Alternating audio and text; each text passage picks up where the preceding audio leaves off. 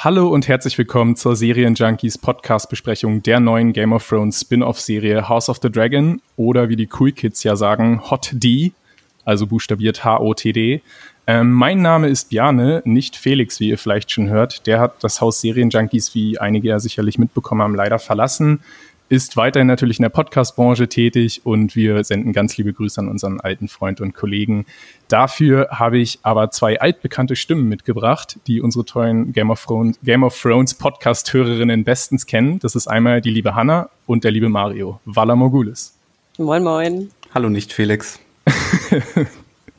ja, ich kann ja versuchen, ihn so ein bisschen äh, zu channeln, indem ich äh, klinge wie er, dann würde ich immer Buchwissen an, andeuten, was ich gar nicht habe tatsächlich. Also da ist es vielleicht schon jetzt mal äh, ein, ein kleines Geständnis gleich am Anfang, aber da können wir sicher gleich nochmal drüber reden.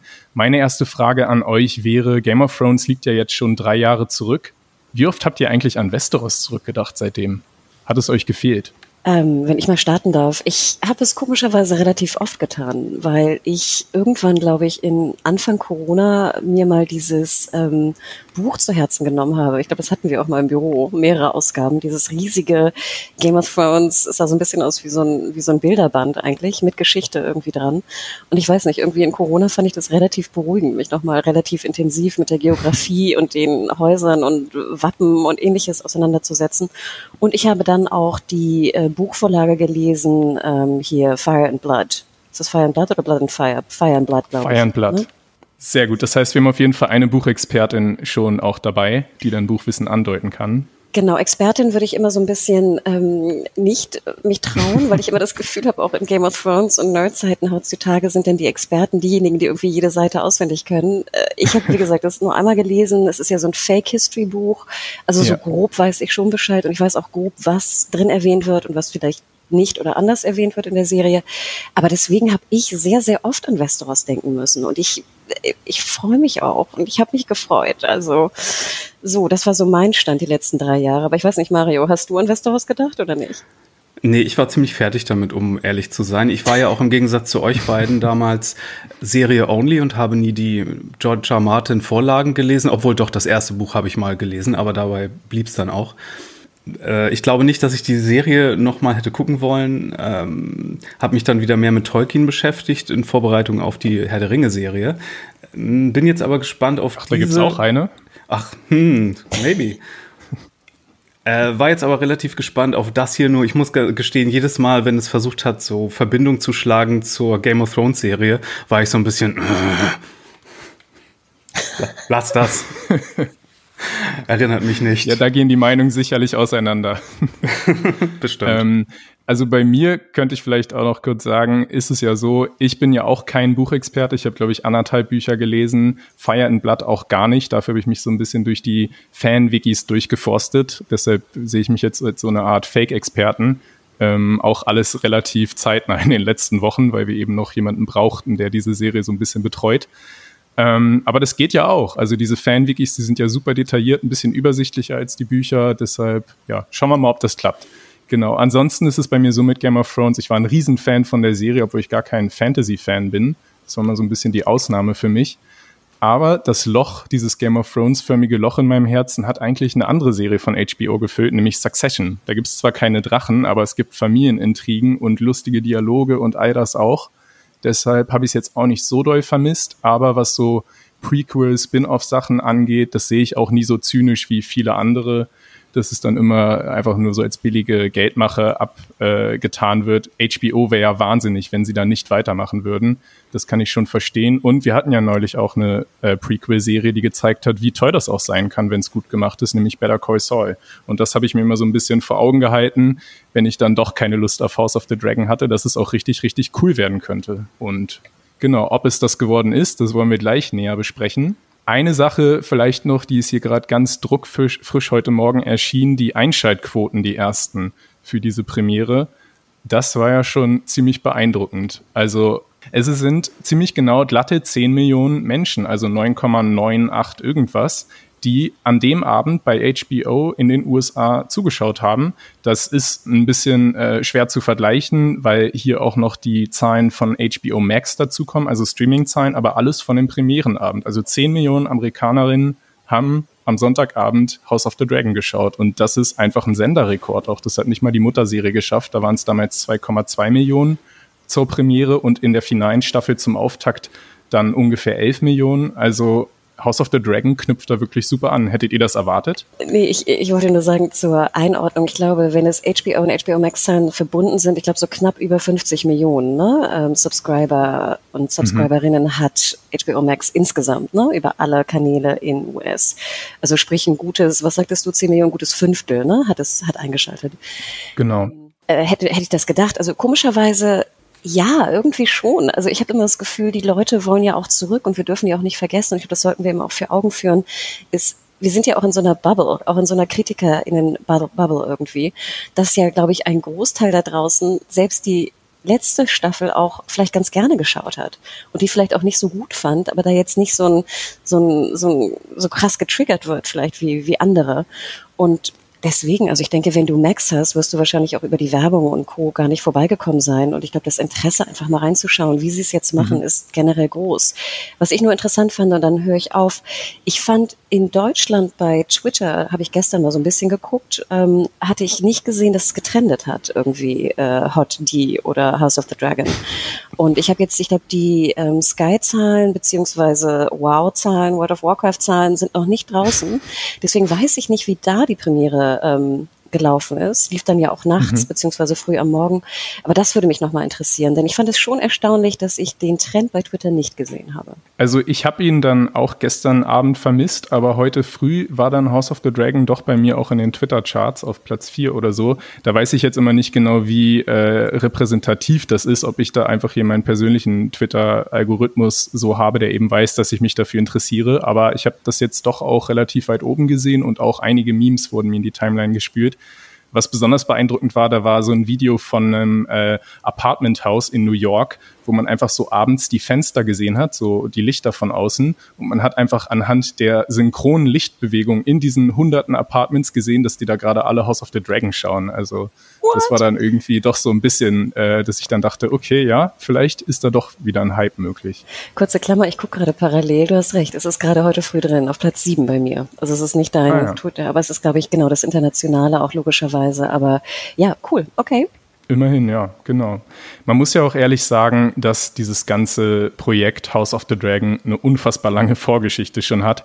Also es lief ja schon damals während der finalen achten Staffel Game of Thrones, so im Frühjahr 2019 waren ja schon die unzähligen äh, Spin-off-Ideen bei HBO da hinten am Laufen.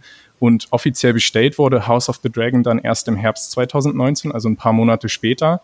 Ähm, und auch in einem ziemlich interessanten Kontext, weil es gab ja dann noch dieses andere Spin-off, was es dann einfach doch nicht gab. Und House of the Dragon war da so ein bisschen der Ersatz. Also könnt ihr vielleicht nochmal erzählen, was da eigentlich geplant war, soweit man das überhaupt weiß? Ja, vielleicht Hannah? Also ich habe mich so ein bisschen sehr interessiert damit befasst, denn wir dürfen ja nicht vergessen, mhm. dass auch Game of Thrones damals eine Pilotfolge hatte, die ja neu gemacht werden musste, ne? wo ja auch äh, mhm. Leute gerecastet wurden und wo auch HBO und viele andere scheinbar nicht besonders happy mit waren. Und deswegen finde ich das immer ganz spannend, wenn so ein Pilot gedreht wird und dann irgendwie durchfällt. Ich würde ihn natürlich wahnsinnig gerne sehen und bis jetzt soweit mhm. ich weiß, ist ja auch nirgendwo erschienen, was ein bisschen schade In ist. In irgendeinem Tresor liegt der wohl.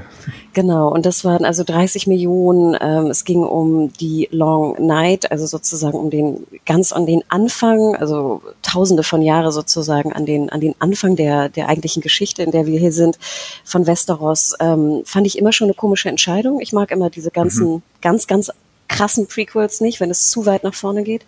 Und ich glaube, der Arbeitstitel nachher zum Release war, also Long Night war Arbeitstitel und dann sollte es, glaube ich, Blood Moon heißen, wenn ich mich recht erinnere.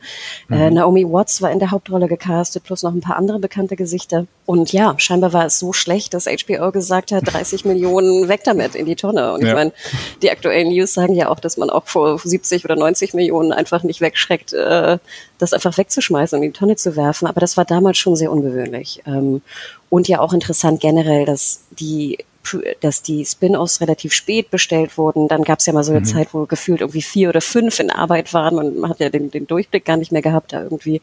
Und dass jetzt eigentlich nur ein Spin-off Prequel gerade läuft, in Anführungsstrichen, drei Jahre nach Ende, finde ich ja schon ungewöhnlich. Also ich hätte gedacht, sie melken die Cash Cow mehr. Ja, absolut. Also, und was es für mich auch so ein bisschen sagt, du hast es ja bereits besprochen, es wurde eine ganze Episode gedreht und auch sehr, sehr teuer.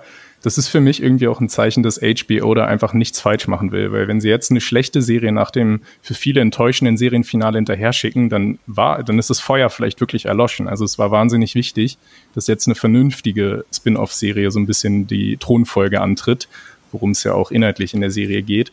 Ähm, es sind aber parallel auch noch, nur um es mal ganz kurz anzudeuten, noch natürlich ganz viele weitere äh, Spin-offs in der Arbeit. Da wurde jetzt ja kürzlich auch noch mal eine Sequel-Serie tatsächlich mit Jon Snow bestellt, wo sogar Kit Harrington dabei sein soll. Keine Ahnung, worum es dann da geht, ob er dann nördlich der Mauer dann äh, White Walker sucht, die es ja gar nicht mehr gibt, oder da, keine Ahnung, sich, weiß ich nicht, an Ygritte denkt und trauert oder so. Ähm, es gibt noch eins über diese Prinzessin Nymeria, die ja hier auch in der Pilot-Episode einmal angesprochen wird. Das spielt so tausend Jahre vor Game of Thrones, einfach so eine große Heldin in dem, äh, in, de in dem Kosmos. Eins über das Haus Velaryon, die wir auch hier in House of the Dragon kennenlernen. Und auch noch eins über die Tales of Duncan Egg, was ja bei Game of Thrones Buchleserinnen auch total beliebt ist. Also da ist noch einiges geplant, was vielleicht durchkommt hängt natürlich alles jetzt davon ab, wie die erste Spin-off-Serie das meistert. Die ersten Zahlen sehen ja schon mal ganz gut aus.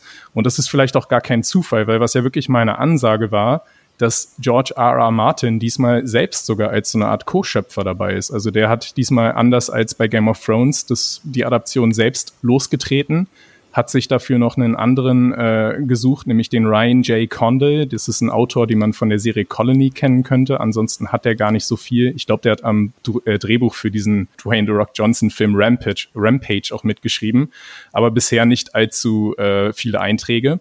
Und auch wieder dabei als äh, Regisseur ist Miguel Sapochnik, den wir ja auch kennen, nämlich als den Regisseur der großen Schlachten bei Game of Thrones, Battle of the Bastards, The Long Night, also der hat da immer dann verantwortlich gezeichnet. Ziemlich gute Startvoraussetzungen könnte man ja meinen, oder? Also ich persönlich bin, glaube ich, ganz froh, dass es ein anderes Team ist. Ich bin ja auch bei Spin-offs immer mehr daran interessiert, wenn die so ein bisschen ihr eigenes Süppchen kochen und also auf eigenen Beinen auch stehen und nicht sich zu sehr auf die Mutterserie verlassen und auf bekannte Gesichter und Namen und sowas. Ist nicht sogar noch so ein Spin-off geplant über irgendwie so die Hafenstadt-Ecke von King's Landing? Es gibt eins über Flea Bottom. Flea Bottom, ähm, genau. Und auch noch eins über. Es gibt da, das bin ich mir jetzt gar nicht sicher, ob das nicht sogar als Animationsserie angedacht sein könnte. Da gibt es hm. nämlich auch noch einige Projekte. Ja, da war, ich glaube, so an die neun Projekte waren das, glaube ich, ne, die noch parallel in, in Entwicklung waren. Ja. Ja, ich meine, bei Game of Thrones war, war George R. Martin ja bis Staffel 4 einschließlich relativ doll involviert, wenn er auch nicht jetzt den Initialfunken äh, losgetreten hat. Aber das sind ja auch, da kann man ja auch äh, direkt sehen, wo die Probleme anfingen, so ein bisschen. Von daher bin ich so ein bisschen zuversichtlich, dass er jetzt hier sehr involviert ist. Du hast recht, ich glaube, er hat ja auch bei Game of Thrones, glaube ich, pro Staffel immer auch eine Folge geschrieben, oder? Wenn ich mich mhm. da recht erinnere. Ich glaube auch, ja. Das wird er jetzt hier nicht mehr machen, weil er hat ja irgendwann mal geschworen, er schreibt kein Drehbuch mehr, bis er nicht sein, sein Song of Ice and Fire fertig hat. Ähm, ja, also ich glaube, das können wir nicht erwarten. Ist sowieso unklar, wie viel er jetzt wirklich beteiligt war. Ich denke, er ist dann eher in so einer Art äh, Gottfunktion, wo am Ende jedes Drehbuch vielleicht von ihm abgesegnet werden muss. Aber wie detailliert er da wirklich eingreift, das wissen wir alles noch gar nicht. Was man sicherlich auch noch erwähnen sollte, ist das Produktionsbudget. Das ist natürlich immer so eine Sache, wie viel es jetzt wirklich aussagt, weil Geld kann ja auch schlecht investiert werden und am Ende hat man dann noch nichts davon. Und es spielt sicherlich auch die Inflation ein bisschen rein. Aber House of the Dragon hat laut Variety-Berichten pro Episode in dieser zehnteiligen Auftaktstaffel ein Budget von 20 Millionen Dollar. Und das ist echt mal eine Ansage, weil Game of Thrones damals in der Auftaktstaffel, da waren es nur 6 Millionen, was damals schon absoluter Rekord war fürs US-Fernsehen. Ich glaube, später in der finalen Staffel waren es dann 15 Millionen pro Folge, aber selbst das stellt House of the Dragon ja so ein bisschen in den Schatten. Ansonsten auch noch sehr interessant, sie arbeiten jetzt bei dieser neuen Serie auch mit diesem LED-Volume, was wir von The Mandalorian kennen, diese neuen digitalen Tonbühnen, wo man wirklich dann die Welt so ein bisschen digital hinter den Schauspielern zum Leben erwecken kann. Ansonsten wurde die Serie aber auch wieder in Europa gedreht, so wie Game of Thrones, in England größtenteils, wo auch einige äh, Kulissen aufgestellt wurden und auch viele Szenen dann eher draußen, glaube ich, in Spanien und Portugal. Also auch wieder ein enormer Aufwand. Bevor wir richtig einsteigen, vielleicht noch ein kurzer Sendehinweis. Also hierzulande könnt ihr die neue Spin-off-Serie wie üblich auch schon damals bei Game of Thrones bei Sky Atlantic sehen, immer montags 20.15 Uhr. ähm, wahlweise auf Deutsch oder auf Englisch oder natürlich auch schon streamen kurz nach der US-Premiere, also auch schon nachts bei, ja, wie hast du es vorhin genannt? bei World of Warcraft, bei WoW, Sky Ticket oder auch bei Sky Q. Bevor wir jetzt da wirklich einsteigen, wäre meine letzte Frage, lohnt es sich eigentlich? Also würdet ihr Game of Thrones Fans oder vielleicht auch nicht Game of Thrones Fans empfehlen, einen Blick in House of the Dragon zu werfen, nach dem Pilot, den ihr gesehen habt? Äh, ja, es ist more of the same auf der einen Seite, aber es ist, fühlt sich auch intimer und anders genug an, dass man da schon, selbst wenn man sich so ein bisschen hat vergrauen lassen von den letzten Staffeln der Originalserie, hier, glaube ich, genug Interessantes hat. Ich würde ein ganz klares Ja geben. Also ich glaube wirklich, dass die Leute, die auch Game of Thrones vielleicht gar nicht gesehen haben oder da nie reingekommen sind, ähm, sollten da wirklich mal reinschauen jetzt in House of the Dragon. Also wie gesagt, ich kann es natürlich nur erahnen, aber ähm, ich habe jetzt auch von einer Person gehört, die, die nie mit Game of Thrones warm geworden ist. Und äh, die Person fand den, den Piloten richtig gut und meinte auch so, hey, ich glaube, ich bleib dran dieses Mal. Und deswegen, also ich würde da ein klares Ja geben. Das ist sehr interessant, finde ich, ja. Also, dass wirklich auch Personen, die vielleicht mit Game of Thrones nicht so viel anfangen konnten, da jetzt dann äh, einen besseren Einstieg finden. Ich muss nämlich auch sagen, also Game of Thrones, da habe ich mir damals die ersten Male wirklich die Zähne ausgebissen. Ich glaube, ich musste es drei, vier Mal probieren und dann irgendwie erst ab Folge sechs oder so hat es langsam Klick gemacht. Und da finde ich House of the Dragon, gut natürlich jetzt auch mit der gesamten Liebe, die ich schon für das Franchise habe, fand ich einen deutlich einfacheren Einstieg in diese Welt. Der Einstieg, das ist das Stichwort. Den wollen wir jetzt nämlich auch wagen. Und da müssen wir jetzt leider auch eine kleine Spoilerwarnung ähm, herausgeben. Wir besprechen, wie ihr das schon von damals kennt, die Episoden im Detail ähm, Szene für Szene sozusagen oder zumindest die wichtigeren Szenen. Es geht nämlich los mit so einer Art Code Open und wir befinden uns da im Jahr 101 nach Egons Eroberung. Da ist es ja so ein bisschen die Zeitrechnung in Westeros, nachdem der, erst, der, der erste Targaryen-König in Westeros ähm, die sieben Königslande oder sechs davon, glaube ich, nur eingenommen hat. Der König jetzt, mit dem wir es hier 100 Jahre später zu tun haben, heißt Jaehaerys. Und der gilt so ein bisschen als der größte Regent in der Geschichte Westeros, weil er einfach ich glaube, 60 Jahre, sagen sie hier, wahnsinnig friedliche Zeiten äh, vollbracht hat. Er hat die Kings Road gebaut, also dieses Straßennetzwerk und ganz viele sinnvolle Sachen, so dass das Reich richtig fl äh, florieren konnte. Er hat aber ein Problem, dass nämlich seine beiden Söhne, die vielleicht mal für die Thronfolge vorgesehen waren, nicht überlebt haben. Und somit ist jetzt die Frage, wer eigentlich nach seiner langen, stolzen Regentschaft den Thron erbt. Und dafür hat er jetzt diesen sogenannten Great Conceal in Harrenhal einberufen. Harrenhal kennen wir noch, das war dieses sehr ungemütliche Schloss, wo Tyrion in der ersten Staffel mal als äh, Gefangener gehalten wurde. Genau, und dieser King Jaehaerys, übrigens gespielt von Michael Carter, was ich ganz lustig fand, den kennt man aus Return of the Jedi als Bib Fortuna. Das ist dieses Alien-Viech, was daneben äh, Jabba the Hutt äh, irgendwie am Start war. Also man hat ihn sicherlich nicht wiedererkannt jetzt hier als J. Harris. Aber das ist nope. ein Eintrag. nicht? Okay, gut. Es läuft eben auf zwei Kandidaten hinaus. Das ist einmal Prinzessin Rhaenys, seine älteste weibliche Erbin, gespielt von Eve Best, die wir aus Nurse Jackie kennen, und auf Prinz Viserys, gespielt von Paddy Considine, den man zum Beispiel aus Peaky Blinders kennt. Und am Ende wird es natürlich der Mann, wie man sich, sich das schon denken konnte. Es wirkt auch so ein bisschen so, als wenn alles, was jetzt Schlechtes passieren wird, de, der ganze mhm. äh, Thronnachfolgekrieg und alles, was jetzt an Blutvergießen kommt, alles auf diese erste Szene und diese eine Entscheidung vom eigentlich guten König zurückgehen wird, oder? Also, dass wenn, wenn es die Queen That Never Was gewesen wäre, dann wäre wahrscheinlich mhm. einiges davon abzuwenden gewesen. Könnte man meinen, aber andererseits wäre das vielleicht dann auch so eine brüchige Thronfolge gewesen, dass gleich sowieso Bürgerkriege ausgebrochen wären, weil dann jeder männliche Lord irgendwie gesagt hätte, würde ich ja einen besseren König abgeben als diese Prinzessin. Und Wirklich? dann hätten vielleicht alle auch irgendwie versucht, den Thron selbst zu erobern. Wer weiß. Also, aber ja, es ist sicherlich ein schicksalshafter Tag dort gewesen. Und ich glaube, es spiegelt vor allem damals ein bisschen das voraus, was uns jetzt in House of the Dragon vielleicht wieder erwartet, nur mit anderen Akteuren. Eine unklare Thronfolge und vielleicht auch wieder diese, diese Frage, warum Frauen eigentlich keine, keine angesehenen Thronfolgerinnen sein können in dieser Fantasy-Welt. Ja, können sie ja auch nicht, wie Game of Thrones uns beigebracht hat. Ist ja eine ganz schlechte Idee. Die muss man ja gleich irgendwie euthanisieren sofort. Sorry, ich bin noch etwas ja, verbittert. ja, meine Frage, Mario, du hast ja schon gesagt, es hat dir nicht so gemundet, äh, diese Anspielung auf Game of Thrones, die vielleicht auch zu erwarten waren, aber dieser, dieser Einstieg mit ganz vielen, äh, also da war ja auch so ein bisschen, der Soundtrack war ja schon ein bisschen wieder da. Hat dich das in eine Stimmung gebracht oder hat dich das eher abgestoßen? Das hat mich eher abgestoßen. Ich dachte so, jede Erwähnung von jedem bekannten Haus, dachte ich so, gab es damals nicht andere Königshäuser? Warum müssen wir hier ständig von Baratheons und sonst was hören? Ähm, aber ich glaube, das, das ist noch nicht lang genug her, dass es komplett andere Häuser gewesen wäre. Von daher, okay. Aber den Soundtrack hätte ich nicht gebracht. Ich meine, I get it, ne? Man muss ja auch Leute reinholen, die damals bei dieser Hitserie komplett an Bord waren und äh, das kennen und so. I get it. Total. Ich hätte mir ein bisschen mehr was eigenes gewünscht, aber insgesamt, by the way, insgesamt fand ich den Piloten richtig, richtig gut. Äh, auch wenn ich jetzt hier so ein bisschen Buhu rumnöle. Mhm. Aber ich habe den richtig gemocht, vor allem den Cast und, und so. Ähm, ja. Was ich ganz interessant fand, also ich war auch sofort drin ähm, bei der ersten Szene und ich war sofort drin, weil ich Harrenhal derbe schön fand, wie es jetzt aufgebaut mhm. wurde. Es ist ja so ein bisschen variiert von, von Game of Thrones, also von der Urserie. Und ach, da war ich, diese Sets, da, das kriegt mich dann irgendwie, oder CGI-Sets oder was auch immer das jetzt irgendwie gebaut war.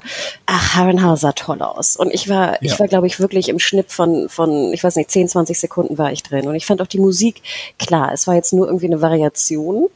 Aber ich denke mir auch so, ich fand eigentlich ganz gut, dass jetzt der Score doch noch relativ ähnlich war und in Anführungsstrichen mhm. nur variiert wurde, weil ich hatte dann kurzzeitig überlegt, hätte ich jetzt wirklich so einen Score da drin gehabt wie oder gerne gehabt wie bei ähm, Mandalorian oder so, weißt du? So ein Göransson-Score, weißt du, der komplett anders ist und nein, also ich, ich kann die Entscheidung verstehen, warum es nur eine Art von Variation ist mit sehr viel bekannten Themen und bei mir hat es funktioniert. Also die Manipulation hat hundertprozentig funktioniert, ich war sofort drin. Ja, mir ging es da ähnlich. Also das war für mich wirklich ein super Einstieg. Ähm, ich habe generell immer Probleme mit Voice-Over, äh, wenn, wenn das eingebaut ist. In dem Fall hören wir übrigens die Stimme von Emma Darcy, die spielt dann später die Protagonistin äh, Prinzessin Rhaenyra und die erzählt da eben, wie ihr Vater damals als König ausgewählt wurde.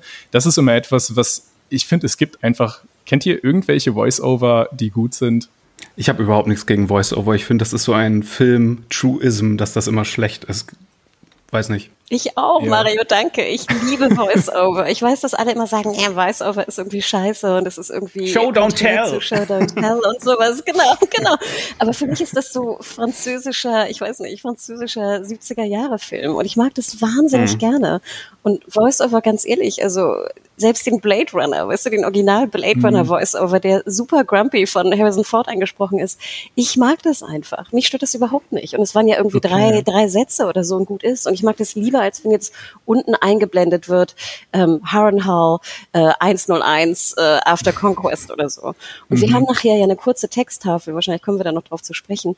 Aber ich, nein, Mario, ich habe auch überhaupt kein Problem mit Voice-Over.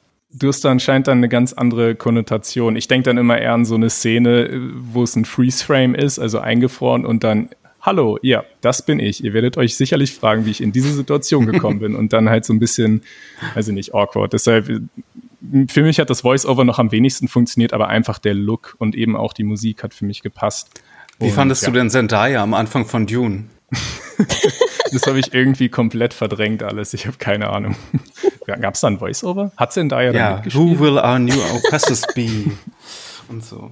Ja, ich bin nicht so ein Fan davon. Wahrscheinlich habe ich es absichtlich vergessen. Aber sonst für mich ein toller Einstieg. Und dann kommt ja schon das nächste. Das ist sicherlich auch eine große Diskussionsfrage für viele, die das jetzt gesehen haben. Das Intro. Also Game of Thrones hat ja bekannterweise eines der besten Serienintros aller Zeiten, könnte man sich ja sagen. Das mit den Zahnrädern, die tolle Musik und so weiter. Was hat denn jetzt House of the Dragon gemacht? Mario, willst du mir das mal kurz beschreiben? Sollte das, das ein Intro kurz. sein oder meinst du jetzt den Flight of the Dragon? Den werden wir ja jetzt nicht jede Folge sehen. Ja, vielleicht schon, oder? Also, mhm. das war zumindest das Einzige, was wir jetzt so eine Art Intro hatten. Und ähm, warum sollten sie das Intro nicht gleich im Pilot auch haben, wenn sie da noch irgendwie was Größeres am Start hätten? Aber das war doch eigentlich die Reise von Rhaenyra nach King's Landing, oder? Das wird ja jetzt nicht, das passt ja handlungstechnisch. Moment, Moment. dachtet ihr wirklich, das Intro wäre der die Drachenszene? Nein, natürlich nicht. Nee, das Intro Wovon ist redest du? Ähm, Der das goldene Logo. Drache, nur der goldene Genau. Drache. Das, Genau, der, das Logo, ja, der, das House of the Dragon Logo oder das Haus äh, Targaryen Logo, das ist eigentlich alles. Also da so. zoomt das ein bisschen ran und das war das ganze Intro quasi. Ähm, Guck mal, ist nicht mal bei mir Viel hängen mehr kommt da nicht. ja, das sagt vielleicht schon alles. Aber hattet ihr denn irgendwie was erwartet, dass sie da irgendwie nochmal versuchen, Game of Thrones da anzuknüpfen und irgendwie was ähnliches zu gestalten oder was Größeres Ja. oder überhaupt irgendwas? Ja, okay. Ja, hat hatte es, ich. Hat es dir gefehlt?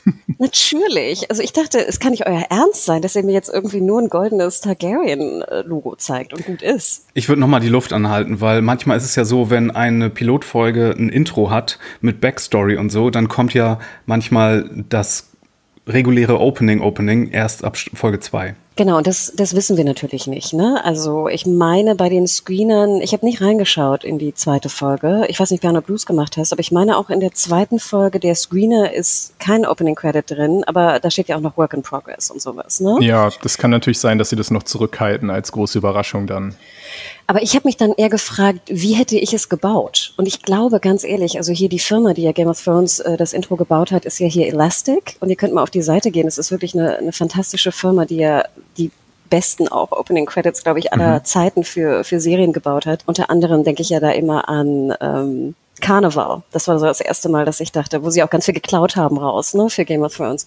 Und ich dachte mir, warum nicht auch wieder eine Variation des Game of Thrones Intros machen? Das wäre zwar so ein bisschen der, der cheap oder easy way out, aber wir haben ja neue Orte, an die wir uns begeben. Und ich fand ja auch immer der Game of Thrones, das Intro war ja, glaube ich, auch sehr hilfreich für manche Leute da irgendwie zu wissen, wo wir sind. Und wir hätten jetzt ja heute zu den, also in der jetzigen Variante, in der Variation hätten wir ja vielleicht mit ein bisschen andere Musik und einer bisschen variierten Form der kleinen Türmchen und sowas, hätten wir ja irgendwie nach Driftmark gehen können. Wir hätten irgendwie da zu den Stepstones gehen können. Es werden ja schon andere Orte erwähnt. Und dann hätten wir auch nämlich die anderen Häuser noch gesehen, die es ja vielleicht noch gibt, also neben den Baratheons. Und da dachte ich mir so, ich hätte lieber, glaube ich, eine Variation gesehen als einen goldenen Drachen. Wer weiß, wie gesagt, in der Annahme, dass jetzt kein neues Intro in Folge 2 äh, ausgestrahlt wird. Ja, mir geht's da ähnlich. Ich kann natürlich total verstehen, dass sie ähm, nicht versucht haben, das irgendwie zu toppen oder so, weil das wäre natürlich von vornherein schon ziemlich, das hätte einiges an Hybris irgendwie vorausgesetzt. Aber was du sagst, dass man einfach ja, wirklich das von Game of Thrones auf eine Art wiederverwendet und das dann auch zu so einem Markenzeichen aller Spin-off-Serien dann macht oder des gesamten Franchises, das hätte sicherlich funktionieren können. Nur dann eben vielleicht mit dem einzigen Problem, dass wir generell in House of the Dragon weniger Orte besuchen werden, weil eben das Gros der Handlung schon dort in King's Landing spielt. Es gibt diese Ausflüge zu den Stepstones, was du gesagt hast, aber bei Game of Thrones war es ja eigentlich schon immer auch in der ersten Staffel so, dass wir einfach viel mehr von Westeros gesehen haben und dementsprechend auch dieses Kartenintro einfach auch mehr Sinn ergeben hat. Aber dann können wir vielleicht auch mal, du hast es ja gerade schon erwähnt, nach diesem Logo haben wir da nämlich diesen Schriftzug, wo steht, dass wir uns jetzt nach dieser Szene in Harrenhall, wo eben Viserys als nächster Thronfolger auserkoren wurde, nun befinden wir uns neun Jahre in seiner Regentschaft schon, also der alte König ist jetzt tot und Viserys regiert jetzt als Viserys der Erste. Und wir befinden uns gleichzeitig 172 Jahre vor der Geburt von Daenerys Targaryen, die wir aus der Serie kennen, also aus äh, Game of Thrones. Das ist nochmal so ein bisschen, um ja ebenso das Publikum so zeitlich ein bisschen einzuordnen. Also man kann immer sagen, es ist grob 200 Jahre vor Game of Thrones. Mit der Geburt von Daenerys beginnt ja auch Game of Thrones gar nicht, sondern da auch nochmal äh, wahrscheinlich so 15 Jahre später oder ich weiß nicht, wie alt sie genau am Anfang der Serie ist. Also da befinden wir uns ungefähr. Und diese Daenerys, die wird ja auch gleich so ein bisschen wiedergespiegelt in dieser neuen Hauptfigur, nämlich Rhaenyra, gespielt in dem Fall als jüngere Version noch von Millie Alcock, die man vielleicht aus der Serie Pine Gap kennen könnte, äh, eher eine kleinere Serie. Und sie reitet, das hat Mario vorhin schon angedeutet, auf ihrem Drachen Cyrex. Und Drachen kriegen wir in dieser Serie wirklich mehr als genug zu sehen. Ich glaube, es sollen irgendwann bis zu 17 sein und teilweise auch größer. Hm. Ähm, sie fliegt nach King's Landing ein, wir sehen das Dragon Pit, was wir in Game of Thrones nur als Ruine kannten. Und wir hören eben wieder diesen Soundtrack von Ramin Javadi. Was habt ihr denn da gefühlt? Also, Mario, ich habe schon einen ungefähren Verdacht, wie dir das gefallen hat. Aber vielleicht willst du es nochmal erzählen. Ich habe mich eine Sache gefragt, wo ich Hanna jetzt mal äh, als Buchexpertin konsultieren muss. Und zwar sind die Drachen hier so skinny, weil wir schon in der Zeit sind, wo die Drachen überzüchtet sind und nicht mehr so stark wie zu valyrischen Zeiten? Uh. also findest du die so, so skinny? Na, die haben ja eher so Giraffenhälse im Gegensatz zu den Big Boys von, das ist ja schon eher Skinny Legend Drache, ne?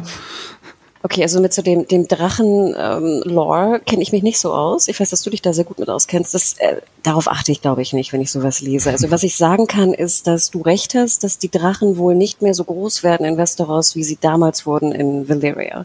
Und wir haben ja auch, ich glaube, das kann ich kurz ja auch erwähnen, wir sehen ja auch wieder hier ähm, wie heißt der, Balerion, ne? The Black Dread. Das ist dieser riesen Kopf, den wir da unten in der Krypt mhm. sehen, den wir auch bei Game of Thrones gesehen haben. Also der letzte Drache, der sozusagen mit rübergenommen wurde äh, aus Valyria, der, ich glaube, ich weiß nicht, 200 Jahre alt wurde oder auch irgendwann dann auch aufhörte zu wachsen. Also du hast schon recht, Mario, die wachsen normalerweise, glaube ich, wenn ich das richtig in Erinnerung habe.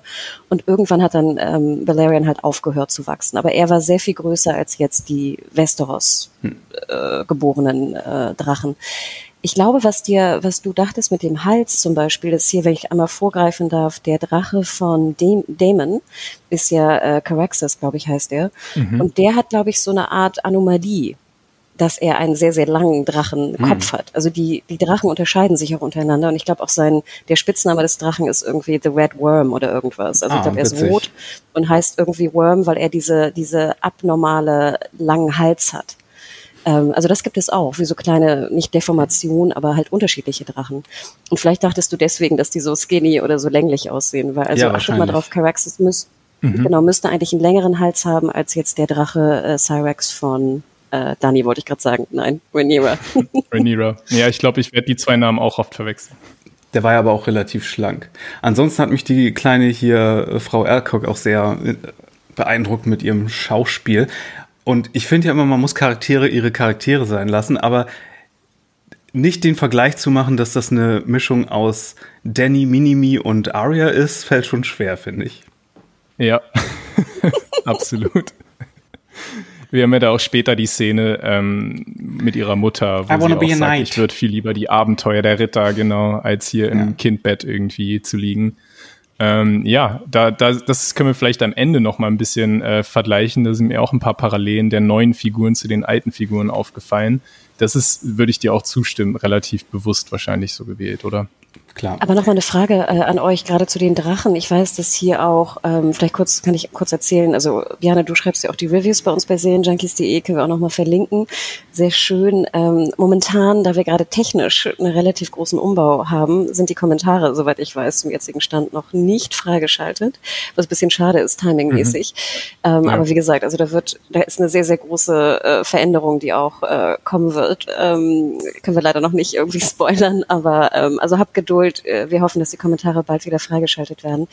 Ähm, ein paar Kommentare ähm, tröpfelten aber auch bei Twitter rein und da habe ich zum Beispiel hier von äh, Mark und Eddie, die bemängelten das CGI der Drachen. Ging es euch da ähnlich? Weil ich zum Beispiel dachte, ich fand das sah ganz gut aus. Es war so ein bisschen so diesig und so, wo ich immer denke, okay, man macht das jetzt vielleicht nicht so ganz deutlich oder klar in Anführungsstrichen. Aber ich hatte überhaupt kein Problem mit dem Drachen CGI. Ich auch nicht, aber ich gucke auch lauter asiatische und japanische Filme, da sind die Produktionsstandard ganz andere.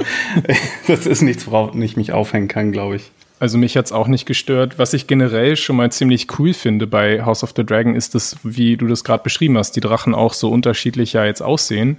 Und was man da auch schon so in anderen Videos angedeutet bekommen hat, dass man sogar auch den Charakter von den Drachen jetzt noch deutlich mehr herausgearbeitet haben wird, dass die da wirklich auch so ein bisschen eine Persönlichkeit zeigen. Das ist jetzt keine CGI-Frage, aber generell merkt man einfach, dadurch, dass dieser Drache auch im Titel der Serie steckt, haben sich die Macher da sehr viele Gedanken gemacht. Und ähm, also für mich, das ist ja immer so eine Frage, ob CGI gut oder schlecht aussieht. Wie sehen Drachen realistisch aus? Also mich hat's beeindruckt visuell. Ob es jetzt ein realistischer Drache ist, kann ich jetzt nicht, nicht wirklich einschätzen. Äh, und nochmal ein Punkt zu ähm, Rhaenyra, also wo ich natürlich sehr dankbar war, als sie dann äh, abstieg oder runtersprang von Cyrex. Äh, das war einfach Costume Porn galore wieder. Also hier in der ersten Eingangsszene, sage ich mal, war es ja noch ein bisschen dunkel in Harrenhal. Mhm. Und ihr habt schon recht, ich fand es ein bisschen schade, dass man ihr wie so einen schwarzen Mantel so à la Danny gegeben hat. Ich finde, da hätte man auch ein bisschen variieren können. Aber man sah ja schon die Variation im Kostüm. Also da waren ja ganz viel so äh, Drachenschuppen, ne? Und wir kennen ja schon diese, mhm. sage ich mal, Schuppenästhetik im Costume Design, vor allem von den von den nicht Fischköpfen, sondern von den Riverlands, ne? Da hatten wir ja auch diese sehr schönen Fischschuppen äh, und hier haben wir halt jetzt Drachenschuppen und das war so auch, was ich immer sehr schön finde, ist, wenn die Arme auch sehr unterschiedlich gebaut sind und die Schnallen und also ich ich war all in und dachte mir, okay, Costume Porn kann losgehen und war super super happy. Also ich äh, ja, mir ging wirklich das Herz auf. Aber wie gesagt, man hätte es leicht variieren können, vielleicht auch ihre Haare einen Tick anders machen können. Ich, mhm. Da war halt sehr viel Ähnlichkeit. Aber, kurze Klammer, ich habe auch äh, mit Freunden gesprochen, die immer dachten, als sie die Promomaterialien gesehen haben zu House of the Dragon, dass es die Vorgeschichte von Danny sei und dass sozusagen die junge Danny auf dem Bild sei. Ah, das ist ja krass. Ja, das ist mir auch das habe ich mich auch schon mal gefragt, einfach weil wir in diesem Redaktionsalltag so tief drinstecken und jetzt schon seit drei Jahren Artikel über dieses Projekt schreiben, dass es für uns so selbstverständlich ist, um was es geht, aber dass es wahrscheinlich so nach außen hin gar nicht so klar ist, weil man sieht eben ja wirklich auch nur diese Poster hier in den Städten, die jetzt da hängen und die sieht einfach aus wie eine junge Dani. Ja, das, das kann sein, dass man sich das so zusammenreimt. Stimmt. Interessant. Also vielleicht hätten wir das auch nochmal sagen sollen, worum es eigentlich geht. Das habe ich jetzt auch wieder für gegeben, einfach mal so hingenommen. Dass es einfach äh, 200 Jahre vorher spielt und so ein bisschen den Abstieg des Hauses Targaryen nachvollziehen soll. Aber ja, das ist natürlich irgendwie schwierig, das marketingtechnisch so klar zu machen. Und das fand ich nämlich ganz interessant, weil ich fragte mich, und da waren nämlich auch ein paar dabei, die sagten, ich habe gar keinen Bock, jetzt die junge Vorgeschichte, also die Vorgeschichte von der jungen Dani zu, zu sehen. Und ich dachte mir so, gute okay, Nachrichten. Ja, hätte man da nicht wirklich irgendwie ein anderes Poster oder andere Werbemittel nehmen können? Also das fand ich ganz, mhm. ganz interessant ähm, ich glaube, Mario, du hattest ja auch aus Hamburg so ein, so aus, von, von der Reeperbahn, ne, so ein großes, sag ich mal, riesen ähm, Hausposter in Anführungsstrichen ähm, äh, gepostet bei Twitter. Und da dachte ich auch, für mich sah das aus wie eine Explosion. Ich sah da gar nicht, um was es geht. Und ich sah auch gar nicht, dass da irgendwie noch ein Drache sein sollte oder sowas. Ach so, nee, das war ein Video. Das war eine Videowand. Das war komplett äh, in Bewegung. Du hast da nur einen Moment gesehen, wo der Drache Feuer gespeit hat. Ach so, okay, weil ich dachte, wer erkennt denn David Game of Thrones draus? Okay, sorry. Ja, es ist schon beeindruckend, wie viel hier auch wieder plakatiert wurde. Ich habe gerade meine Eltern hier zu Besuch und musste sie jetzt mal rausschicken äh, für den Podcast. die stehen jetzt draußen in der Kälte. Ähm, aber ich habe ihnen halt erklärt, worum es geht. Und da waren wir gerade spazieren hier in Wien. Und äh, genau in dem Moment war halt dort ein House of the Dragon Poster an der Bushaltestelle, wo ich ihnen zeigen konnte. Das, darum geht es. Also das ist schon ziemlich convenient hier, dass die Serie sehr präsent auch ist im öffentlichen Raum. Genau, wir haben den Drachenflug gemacht. Wir haben King's Landing gesehen. Man hat's vielleicht gerade so wiedererkannt, nach, nach dem, wo wir es das letzte Mal gesehen haben und nicht mehr viel von übrig war. Nun lernen wir zwei Figuren kennen, wo man sich zumindest für den Anfang eine mal merken sollte. Also da ist einmal der Lord Commander Sir Harold Westerling, gespielt von Graham McTavish, den manche vielleicht aus Outlander kennen. Der ist an sich ein cooler Charakter in der Lore, aber der ist jetzt gerade nicht so wichtig wie die andere Figur, Alicent Hightower, gespielt hier noch in Jung von Emily Carey. Die hat, glaube ich, in der Netflix-Serie namens Rache ist süß mitgespielt.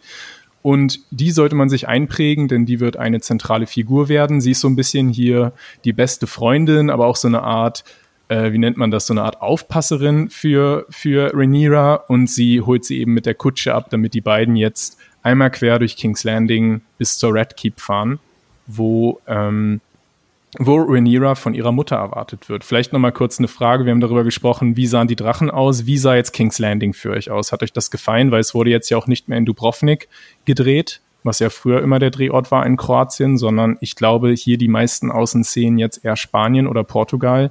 Habt ihr das irgendwie gesehen, dass da jetzt ein Unterschied war oder hat das schon gepasst? Vielleicht Hannah?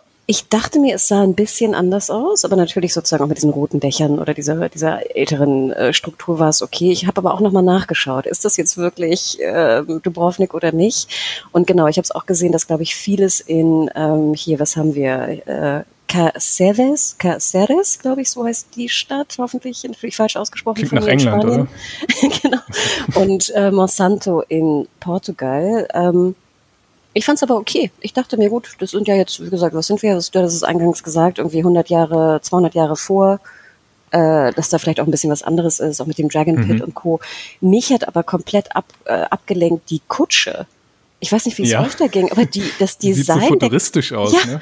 Das Design der Kutsche sah für mich aus wirklich eher nach äh, Dune, wie du eingangs sagtest, Mario, äh, als nach äh, Game of Thrones. Ich weiß nicht, mir war die irgendwie zu silber angepinselt. Ich dachte mir auch so, dann lass doch wenigstens die Räder irgendwie braun oder sowas. Also das hat mich so ein bisschen rausgeholt, ehrlich gesagt. Deswegen habe ich weniger auf die, auf die, auf die Häuser geguckt und mehr auf die komische Kutsche sie sieht auf jeden Fall sehr sicher aus und das zeigt vielleicht auch schon so ein bisschen, wie Rhaenyra da äh, lebt, dass der Vater eben seinen besten Ritter äh, als Aufpasser dazu stellt, diesen äh, Silvesterling und eben auch so eine super gepanzerte Kutsche und so, weil er eben sie unbedingt beschützen will. Ich weiß nicht, Mario, hast du bei der Kutsche, wie hat dir gefallen? Also der Look ist ja relativ bland von der ganzen Serie bisher. Äh, na klar sind da schöne Kostüme, aber über dem Ganzen liegt so ein bisschen so ein graubrauner Schleier. Deswegen alles, was so ein bisschen exzentrischer ist und jetzt nicht unbedingt, also so ein bisschen vom Look der Originalserie auch abweicht oder mehr an die erste Staffel erinnert, wo ja ein bisschen mehr Farbe auch drin war damals, finde ich schon zu mhm. begrüßen mhm. eigentlich persönlich.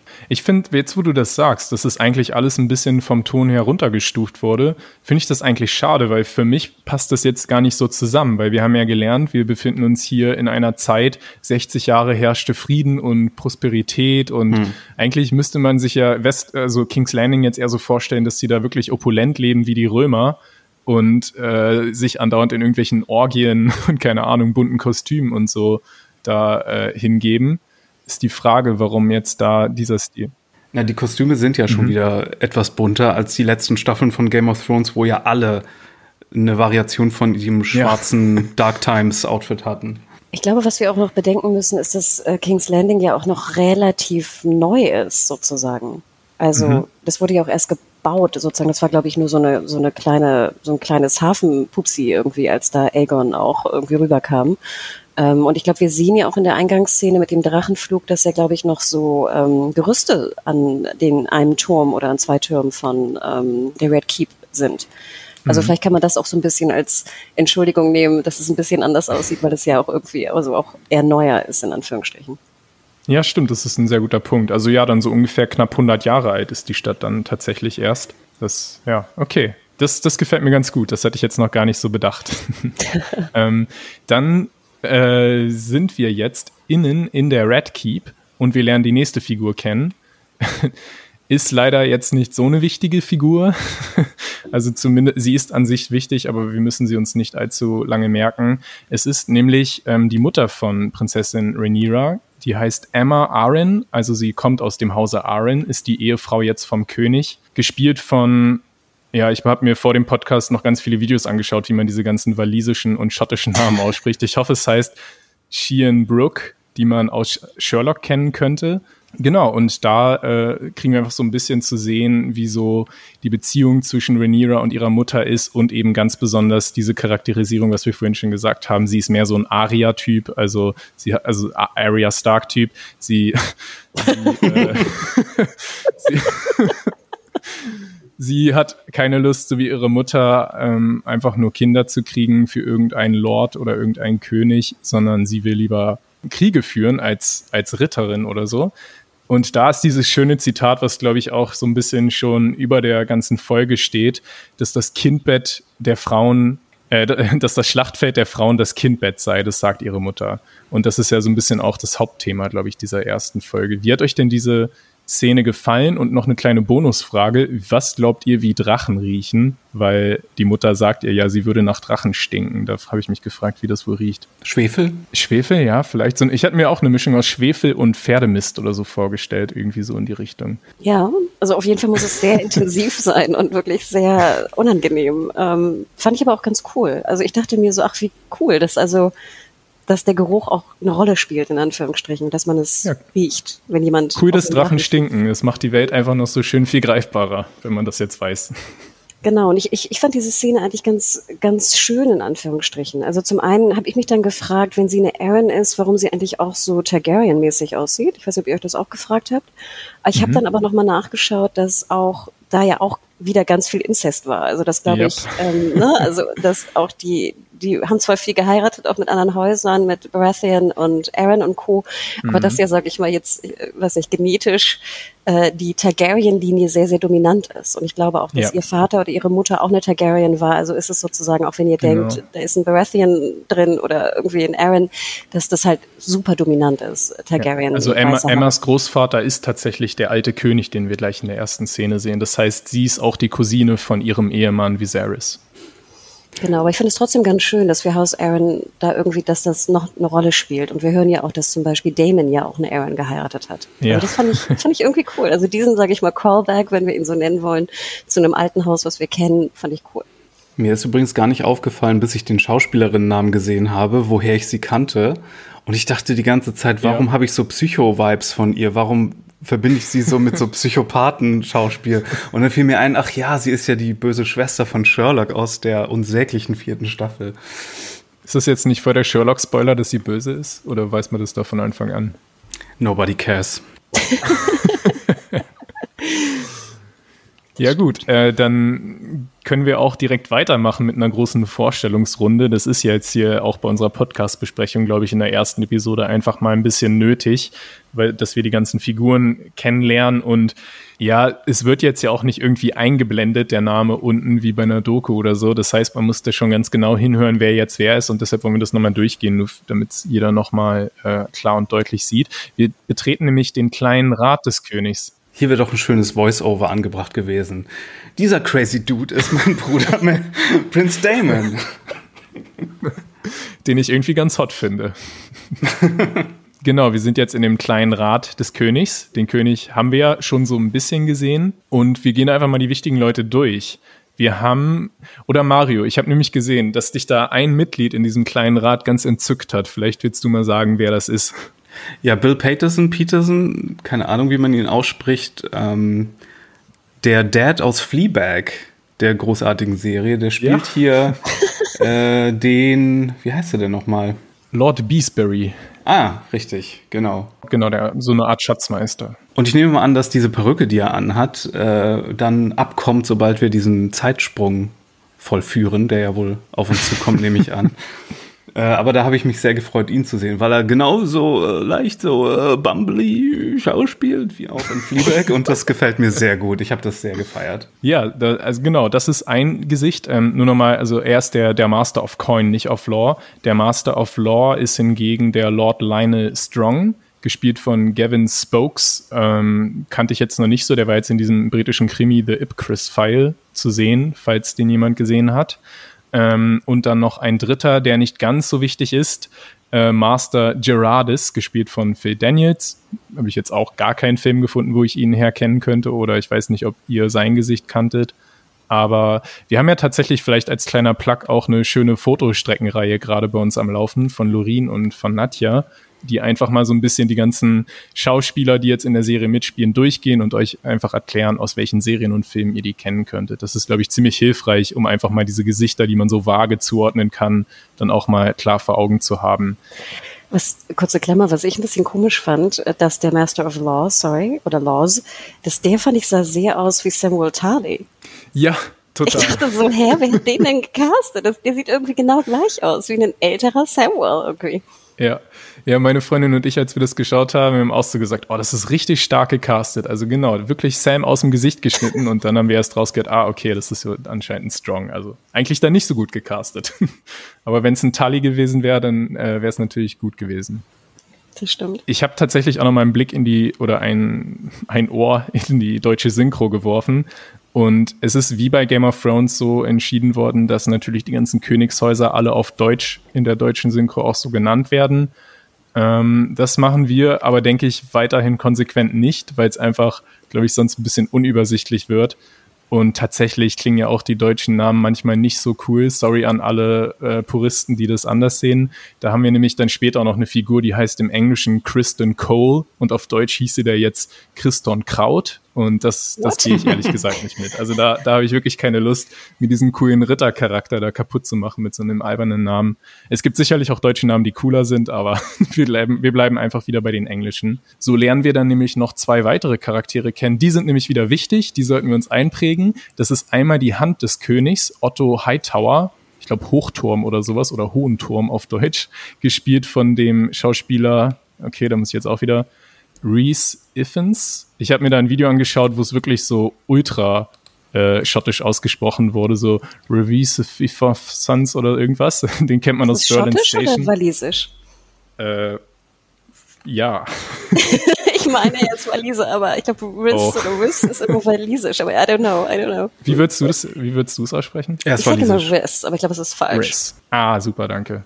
Ja, dann, dann einigen wir uns auf Riz. Riz Iffens oder so. ja, wie dem auch sei. Er spielt Otto Hightower. Otto kann man sich deutlich leichter merken und leichter aussprechen. Er ist der treue Chefberater des Königs. Ähm, er ist übrigens auch der Vater von Alicent Hightower. Das ist eben die beste Freundin von Rhaenyra, die wir auch schon kennengelernt haben. Das sollte man im Blick haben. Und ein anderer wichtiger Charakter, der hier auch so ein bisschen. Ich wollte nur sagen, was für ein toller Name Otto Hightower auch ist. Ja, Hightower ist doch hier aus Police Academy, oder? Stimmt. Stimmt. ja, genau. Ähm, dann der andere wichtige Charakter, der auf jeden Fall das Game äh, der Spitznamen schon mal gewonnen hat.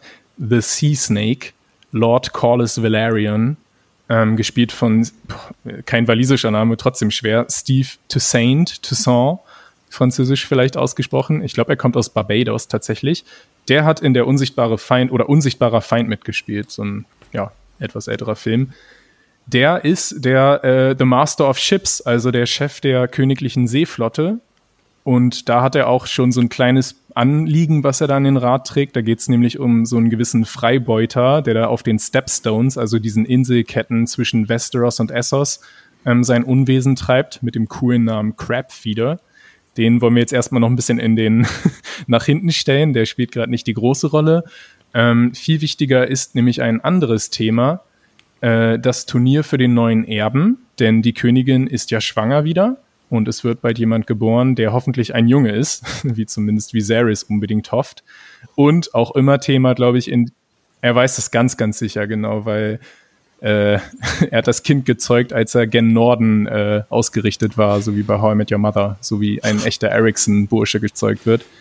Ja, der Meister sagt, man kann das nicht so genau bestimmen, oder? Hm. Also trotzdem. Aber er hatte einen Traum, ne? einen vermeintlich prophetischen. Ja, absolut. Die Targaryens, die haben immer ihre Träume. Das spielt dann später auch noch eine große Rolle. Aber wir werden ja dann sehen, ob er recht behalten hat. Aber kurz nochmal die Klammer zu Prince Damon, gespielt von Matt oh. Smith, der wievielte Doktor? Sorry, ja, darf ich sorry. noch was sagen zu dem, mhm. zu dem kleinen Council? Ja, absolut. Also erstmal, ich, ich weiß nicht, ob wir da eingehen wollen, aber ich tue es jetzt einfach mal. Ähm, gerade was hier äh, Lord Valerian angeht, gab es ja sehr viel mhm. Kritik dass er schwarz ist und diese mhm. ähm, blonden, weißblonden Dreads hat, dass man so ein bisschen, sage ich mal, bei Game of Thrones auch sagt, okay, da muss, das muss ein bisschen diverser sein, äh, den bringen wir rein. Und ich muss ganz ehrlich sagen, ich finde, es hat ganz hervorragend funktioniert, weil ich erinnere mich noch, dass als ich den ersten Trailer sah, und dann sah man, glaube ich, wo die Valerians so reinkommen, ne, in den mhm. Thronsaal, ich meine, dass die Szene im ersten Trailer drin war, dachte ich auch so, ach, müssen wir jetzt irgendwie wieder irgendwie Diversität so zwanghafter irgendwie reinklatschen. Aber hier dachte ich mir so, nee, okay, es passt. Und ich fand, er spielte mhm. fantastisch. Es fühlte sich sehr organisch an dort in dem kleinen Council. Ähm, auch mit seinen Kindern. Also im Endeffekt war ich da sehr, sehr dankbar. Ich weiß nicht, wie habt ihr das empfunden?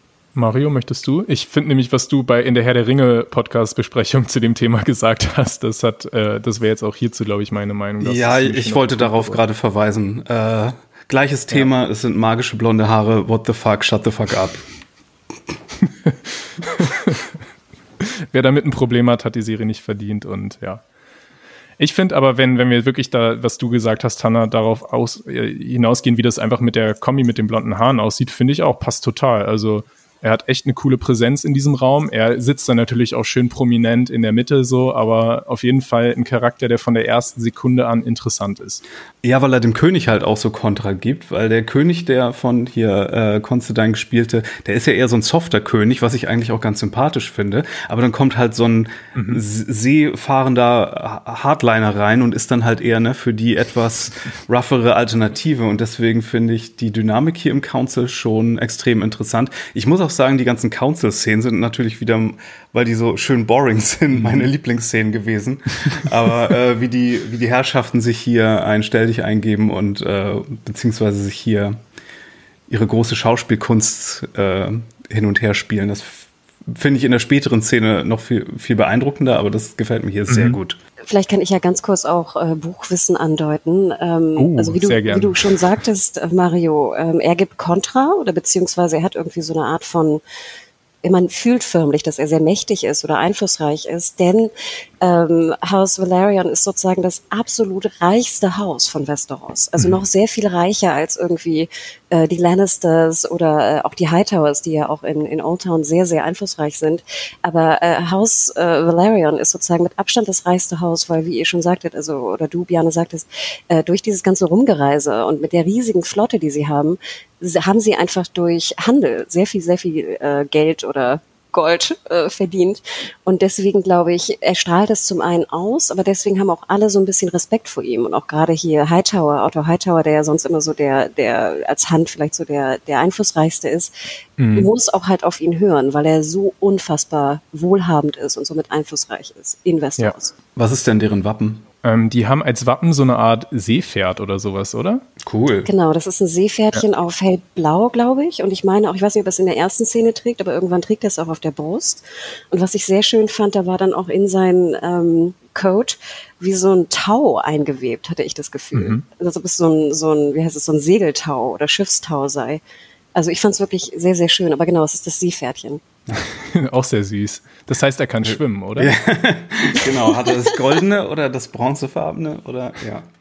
Was man vielleicht bei Valerian auch noch sagen kann bei dem Haus, du hast es ja gerade schon gemacht, ähm, die kommen, das ist auch wirklich kein, nicht irgendwie so eine billige neureiche Familie, die irgendwie ihr Geld mit, mit Öl oder sowas verdient haben, sondern das ist wirklich eine ganz altehrwürdige Familie auch, ne? Die kommen ja sogar noch aus dem alten Valyria, so wie die Targaryens, wenn ich das richtig, oder zumindest genau. aus Essos auch, ne? Mhm. Ich meine sogar direkt aus Valyria und ich weiß nicht genau, wie das nochmal genau war, wer zuerst darüber gefahren ist. Also vor dem Untergang mhm. sind ja, glaube ich, auch die, ich glaube sogar, dass die House Valyrian vorher schon rüber ge gesegelt sind oder dann erst Targaryens, I don't know. Aber ja, du hast recht, sie kommen ja. auf jeden Fall, sie kommen nicht aus Westeros de facto. Aber die haben einen anderen Code, äh, was so ihre Reichtumsanhäufung angeht, als jetzt die äh, Grey, wie hießen die noch? Greyjoy? Greyjoys? Ja. Also, es sind keine, also die plündern genau, nicht. Es sind keine Freibeuter. Genau, es sind keine Plünderer, es sind richtig so Handel. Du kannst dir so ein bisschen hm. vorstellen, glaube ich, wie so die Pfeffersäcke früher in der Hanse oder so. Ja, ja, dachte ich gerade. Cool. Aber wenn wir eins bei Fluch der Karibik gelernt haben, dann, dass die, die offiziellen, die Briten ja auch nur Piraten waren, nur halt mit, mit anderen Flaggen, oder? Ist das nicht so auch eine Ja, aber ich glaube, ich glaube, Valerian hat jetzt nicht irgendwie Sklaven gehandelt oder da wild ja, okay, gebeutet oder sowas. Nee, also ich glaube, es ist ja, wirklich ja. ganz klar Handel. Handel, Handel. Ja. Ja, und er setzt sich ja eben auch ein gegen diesen Freibeuter Crab-Feeder. Also Freibeuter scheint ihm echt ein Dorn im Auge zu sein, im, im, Auge zu sein. Ja, und vor allem, weil Freibeuter natürlich unten bei den Stepstones auch die Handelsrouten irgendwie blockieren mhm. werden. Ne? Also ich weiß jetzt nicht genau, wie die Handelsrouten da in Westeros und Süden aussehen, aber natürlich sind, ist es immer schlecht, wenn da so ein Pirat so viel Einfluss bekommt, weil er natürlich die freien Handelsrouten haben möchte für, sein, ja. für seinen Handelkram. Also für die Krabben ist es gut, weil die werden gefüttert, aber jetzt für die Menschen ist es eher schlecht, genau. Ähm, man kann vielleicht auch noch eine wichtige Verbindung zwischen dem Haus Valerian und dem Haus Targaryen herstellen, weil die waren ja, wir haben es ja schon gesagt, die haben eine, auch eine ganz lange gemeinsame Geschichte, die sind die ältesten Häuser und noch aus Valyria. Und wir kennen ja auch schon ähm, die Ehefrau tatsächlich von diesem Lord Corlys Valerian. Das ist nämlich die Princess Rhaenys, die wir gleich in der allerersten Szene gesehen haben, die in dem in der Thronfolge übergangen wurde. Also die hat ja auch den Spitznamen The Queen Who Never Was. Der ist nicht ganz so schön wie der ihres Mannes, The Sea Snake. Aber das zeigt eben auch, dass die Targaryens und die Valerians immer auch sich gegenseitig geheiratet haben, einfach um diese Supermacht-Allianz immer am mhm. Laufen zu halten. Ja, noch eine Szene, die ich auch ganz interessant fand. Ich weiß nicht, ob es euch aufgefallen ist. Nicht schlimm, aber ich musste, war trotzdem ein bisschen abgelenkt hier. Der König ähm, poolt ja so ein Ei und er poolt gefühlt sehr, sehr lange an diesem einen hart gekochten Ei rum, was ich ein bisschen süß fand. Aber ich musste immer auf seine Hände gucken, wo jetzt die, die Schale des Eis gerade ist. Ich weiß nicht, ob es irgendwem da draußen auch Ist so das ging. wirklich ein Ei? Weil ich glaube nämlich, das sind diese komischen äh, Kugeln, die da vor den ganzen Mitgliedern des kleinen Rates liegen, mit denen sie so abstimmen oder so. Ich da meine, er poolt ein Ei. Ist das ein Ei? Kann natürlich auch sein, dass so ein, so ein kleiner Rat nur mit einem hart gekochten Ei einberufen wird. Ich glaube, der spielt da mit so einer kleinen Steinkugel herum, aber ich bin mir okay. nicht sicher. Hm. Aber schreibt uns da gerne, ist es ein Ei oder ist es die Eierexperten oder Steinexperten, meldet euch. Ja, äh, Otto Hightower jetzt, ich wollte hier schon durch den kleinen Rat ein bisschen durchrasen, aber wir haben ja Zeit, wir nehmen uns die Zeit. Ich will doch noch mal kurz über Otto Hightower reden, einfach weil du ja gesagt hast, Hanna, dass der, der eigentlich so ein bisschen auch hier die die Hosen anhat in dem Rat, obwohl der König eben anwesend ist, aber es wird uns schon recht schnell gezeigt, der König ist jetzt nicht so der richtige Macho oder Alpha-Dude, sondern der lässt da gern auch den anderen den Vortritt und das ist dann eben meist seine Hand, Otto Hightower. Und findet ihr nicht auch, dass der diesen Raum total beherrscht, aber auf so eine, also nicht sassy Art und Weise? Also der kanzelt immer so alle gegenteiligen Meinungen total herabwürdigend ab und was mir auch aufgefallen ist, äh, wir haben ihn dann beim Schauen so ein bisschen den Lord of Interruption genannt, der unterbricht immer alle anderen. Also wie, wie, was ist so eure Meinung zu diesem Charakter? Gibt, könnt ihr vielleicht ein Pendant aus Game of Thrones nennen, an wen der euch erinnern könnte? Vielleicht Lord Aaron, der am Anfang umgebracht wurde. War eine gute Hand of the King. Den wir nur tot kennen. Genau. Aber so eine zuverlässige äh, Hand of the King, ähm, der sich deshalb vielleicht so ein bisschen unbeliebt macht, weil er so zuverlässig und steadfast ist und so. Ja, ja, okay. Ich, boah, ich weiß gar keinen Pendant zu Game of Thrones, ehrlich gesagt. Ich, es, ja, es gibt ja auch keine falschen oder richtigen Antworten, mhm. ja. Tywin war ja auch Hand of the King, der war ja auch eher dominierend als in seiner ja. Rolle. Genau an den dachte ich nämlich. Der hat mich total an Tywin Lannister erinnert, aber vielleicht stehe ich damit auch alleine da. Oder vielleicht nee. auch ein bisschen Littlefinger, aber eher Tywin. Ja. Jetzt, wo du sagst, du hast recht, es ist ein guter Tywin, ja. Ich, also ich fand auch eigentlich alle gut. Ja, wie gesagt, es gibt zwei, die wichtig sind, der Otto Hightower und der Lord Corlys Valerian. Die anderen sind nicht so wichtig. Ähm, aber einer, der gar nicht im Raum ist und trotzdem irgendwie im Raum ist, ist eben Prince Damon Targaryen, der Bruder von dem König Viserys, gespielt von Matt Smith. Mario, ich wollte dich vorhin schon fragen, der wievielte Doktor war Matt Smith nochmal? Der elfte. Und Leute sagen mir immer, immer wieder, dass er noch irgendwie so, so, so ein Twinkle im Auge hat äh, von dieser Rolle. Seitdem hat er aber immer nur Bösewichte gespielt oder besonders unangenehme Typen. Von daher, das passt hier schon sehr gut, finde ich. Bei The Crown, war er auch ein Bösewicht bei The Crown? Naja, er war Prinz Philipp. Draw your own conclusions. Ja, also da wäre jetzt, das würde mich total interessieren einfach. Ähm, ja, vielleicht kannst du mal kurz ein bisschen sagen, wer dieser Prince Damon ist und wie dir eben dieser Matt Smith in der Rolle gefallen hat. Also es ist schon sehr bezeichnend, dass er eingeführt wird, indem er sich einfach mal frech auf den Thron sitzt, äh, setzt und dann mit seiner äh, Cousine, nein, mit seiner Nichte flirtet. Äh, aus sehr opportunistischen Gründen, glaube ich. Ich glaube, das ist so sein Plan B vielleicht. Äh, und was macht er als nächstes? Ja. Er, er macht erstmal so ein Law and Order Mega Raid auf äh, King's Landing und schlachtet erstmal alle möglichen Leute ab. Und er ist dabei ziemlich sassy und ziemlich arrogant und er hat eine Anime-Drachenrüstung an und ich finde es großartig. Okay, also dein Verdict ist großartig. Sehr gut besetzt, sehr gut gespielt, äh, ja. Super, ja. Weil ich finde nämlich, die, dieser Pilot äh, setzt sehr viel darauf, dass wir den total kaufen, weil er ist ja so ein bisschen der heimliche Star, der, dass wir ihn jetzt lustig finden, erstens, und irgendwie auch cool.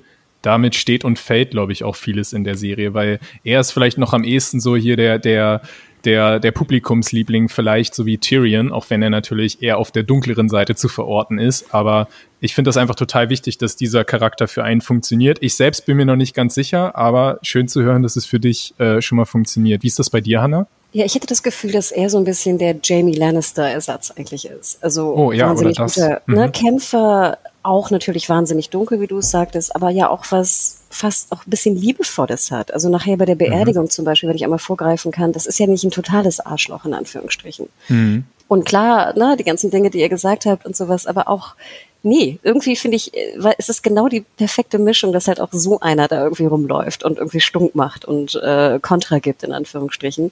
Und auch halt, wie gesagt, so arschig ist. Aber wie du schon sagtest, also ich glaube, es ist eindeutig klar, dass die Serie will, und ich finde, es funktioniert, dass man ihn irgendwie cool findet.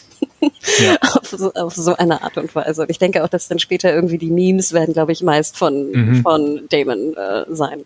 Ja, dass man ihn auch lustig findet, genau, mit den Memes. Also, weil das würde ich ehrlich sagen, das sehe ich so und das haben auch viele andere, glaube ich, so gesehen, dass House of the Dragon schon ein bisschen trockeneren Ton hat als Game of Thrones gleich am Anfang auch. Und das ist wahrscheinlich hauptsächlich, weil wir keinen Tyrion haben, aber am ehesten so einer, der sich nicht um Konventionen schert und freche Sprüche drauf hat, ist ja dann dieser Damon. Und wenn man den nicht lustig fände, dann wäre, glaube ich, gar kein Humor hier in dieser Serie übrig. Okay, aber mein Eindruck von seinem Charakter ist schon, dass er alles, alles abbrennen würde, um seinen Willen durchzusetzen, oder? Also er ist nicht harmlos jetzt harmlos cocky wie ein Jamie, finde ich. Ich würde eher schon sagen, er hat da schon eher was von einem äh, oh Gott, ich habe alle Namen vergessen von früher. ähm, von Daenerys. Nein. Nee. Äh, böser junger König. Joffrey. Wir, Joffrey und wie hieß der andere danach, den wir danach als Schurken hatten aus dem Norden? Äh, Ach, Ramsey meinst du? Ramsey, genau. Ich finde schon, Ach, er, hat, er hat mehr mit denen auch gemein als jetzt mit einem Jamie, mhm. der einfach ein lovable Bastard ist, aber, also nicht Bastard im wahren Sinne, aber im übertragenen. Ja. Ähm, obwohl Jamie in der ersten Staffel wirklich viel schlimmer war noch. Der hat sich ja wirklich um 180 Grad gewendet. Na gut, Serie. ja, okay. Aber ich sehe hier nicht so sehr die Redemption Arc. Ich sehe hier eher vielleicht so eine eskalierende, ich brenne alles, ich brenne alles nieder Arc. Aber siehst du nicht auch das Gute in ihm, also das Liebevolle, weil er scheint ja seine Nichte zum Beispiel sehr zu mögen. Es macht ihn das nicht total sympathisch? Wie gesagt, ich glaube, das ist Plan B. Macht ihm ein Geschenk. Ich glaube, das ist Plan B. Okay. Wenn ich nicht so zum König mich hoch intrigieren kann, dann heirate ich einfach äh, die, die dann die Thronfolge bekommt, statt mir. Ich fand noch ganz interessant, dass ja auch, ähm, genau, er bekommt dann ja die, die Gold, also die, die die Stadtwache sozusagen unterstellt, weil er scheinbar in den anderen ähm, Positionen, die er hatte, irgendwie äh, nicht angenommen wurde. Und das ist ja so ein bisschen auch so die Entstehungsgeschichte der Gold Cloaks, ne? Also dass er sie mhm. mit diesen goldenen äh, Mänteln halt ausstattet und dann diese Law and Order Geschichte. Wobei am Ende ja, glaube ich, nochmal explizit erwähnt wird, dass auch so ganz viel Kriminalität irgendwie in äh, in King's Landing herrscht. Nicht, dass ich sage, dass ich das unterstütze, irgendwie so eine krasse Law and Order Geschichte. Und ich gebe dir absolut recht, die, der Bezug zu Ramsey ist dann ja auch gegeben in mhm. dieser wahnsinnig brutalen Szene, wo ich mich fragte, waren das jetzt gerade die Hoden, die da abgeschnitten wurden oder mhm. was war das? Also das war ja, ja der, der erste Hot D, den wir sehen in der Serie, ist abgeschnitten. Sehen wir genau. da jetzt mit oder was? Also eins passt. Ding. Stimmt, weil, das, weil der Hot D von Matt Smith sehen wir nicht, ne?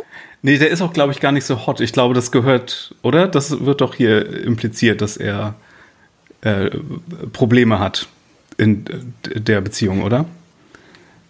Stimmt, aber ich dachte, er hätte jetzt irgendwie Sorge oder sowas. Und das soll jetzt ihn irgendwie ein bisschen verletzlicher zeigen. Aber du hast recht, das war dann. Ich glaube, er hat sich danach unter der, der Impotenz-Decke of Shame irgendwie versteckt, oder? Das, ich glaube, das sollte mhm. hier angedeutet werden.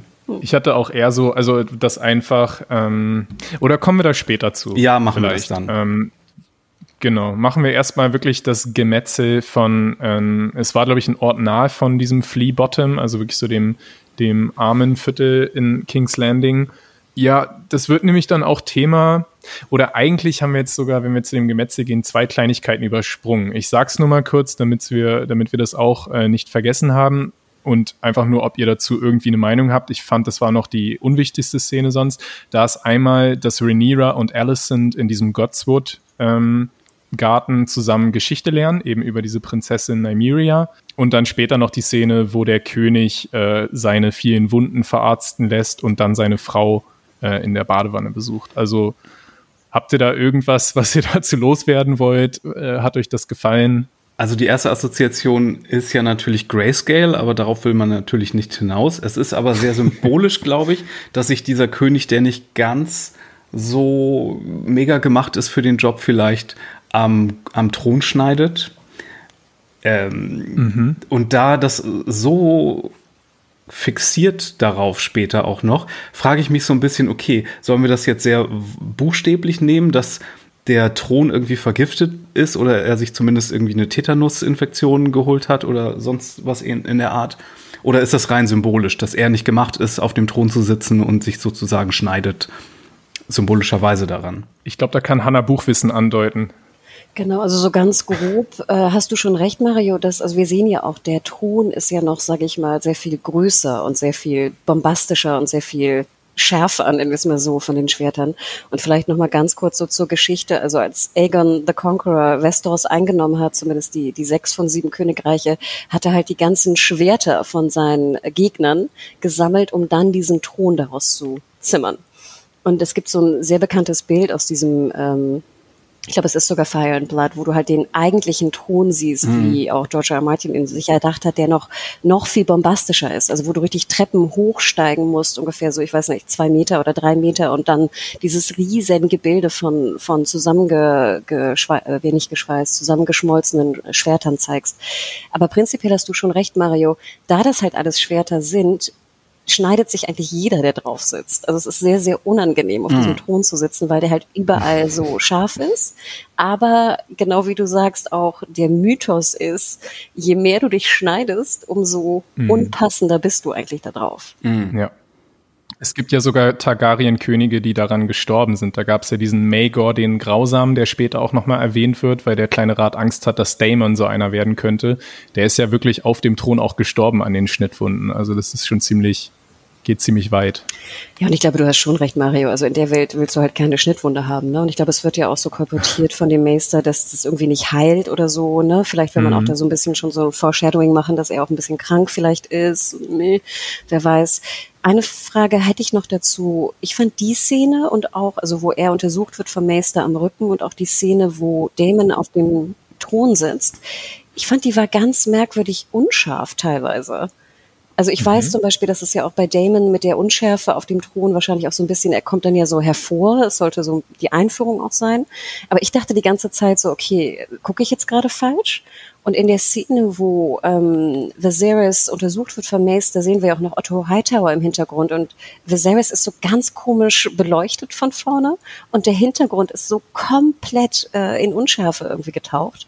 Und das waren so ein paar Momente, wo ich dachte, so irgendwie zieht mich das gerade so ein bisschen raus. Also ich habe die Entscheidung nicht so ganz verstanden. Ich weiß nicht, ob es euch aufgefallen ist oder irgendwie ein Kameramann, Kamerafrau da draußen ist, die das auch mal erklären kann. Mich hat's gestört irgendwie. Also mir ist es nicht aufgefallen, aber ich habe auch generell dieses Problem, dass ich eben viel von den Screenern gesehen habe.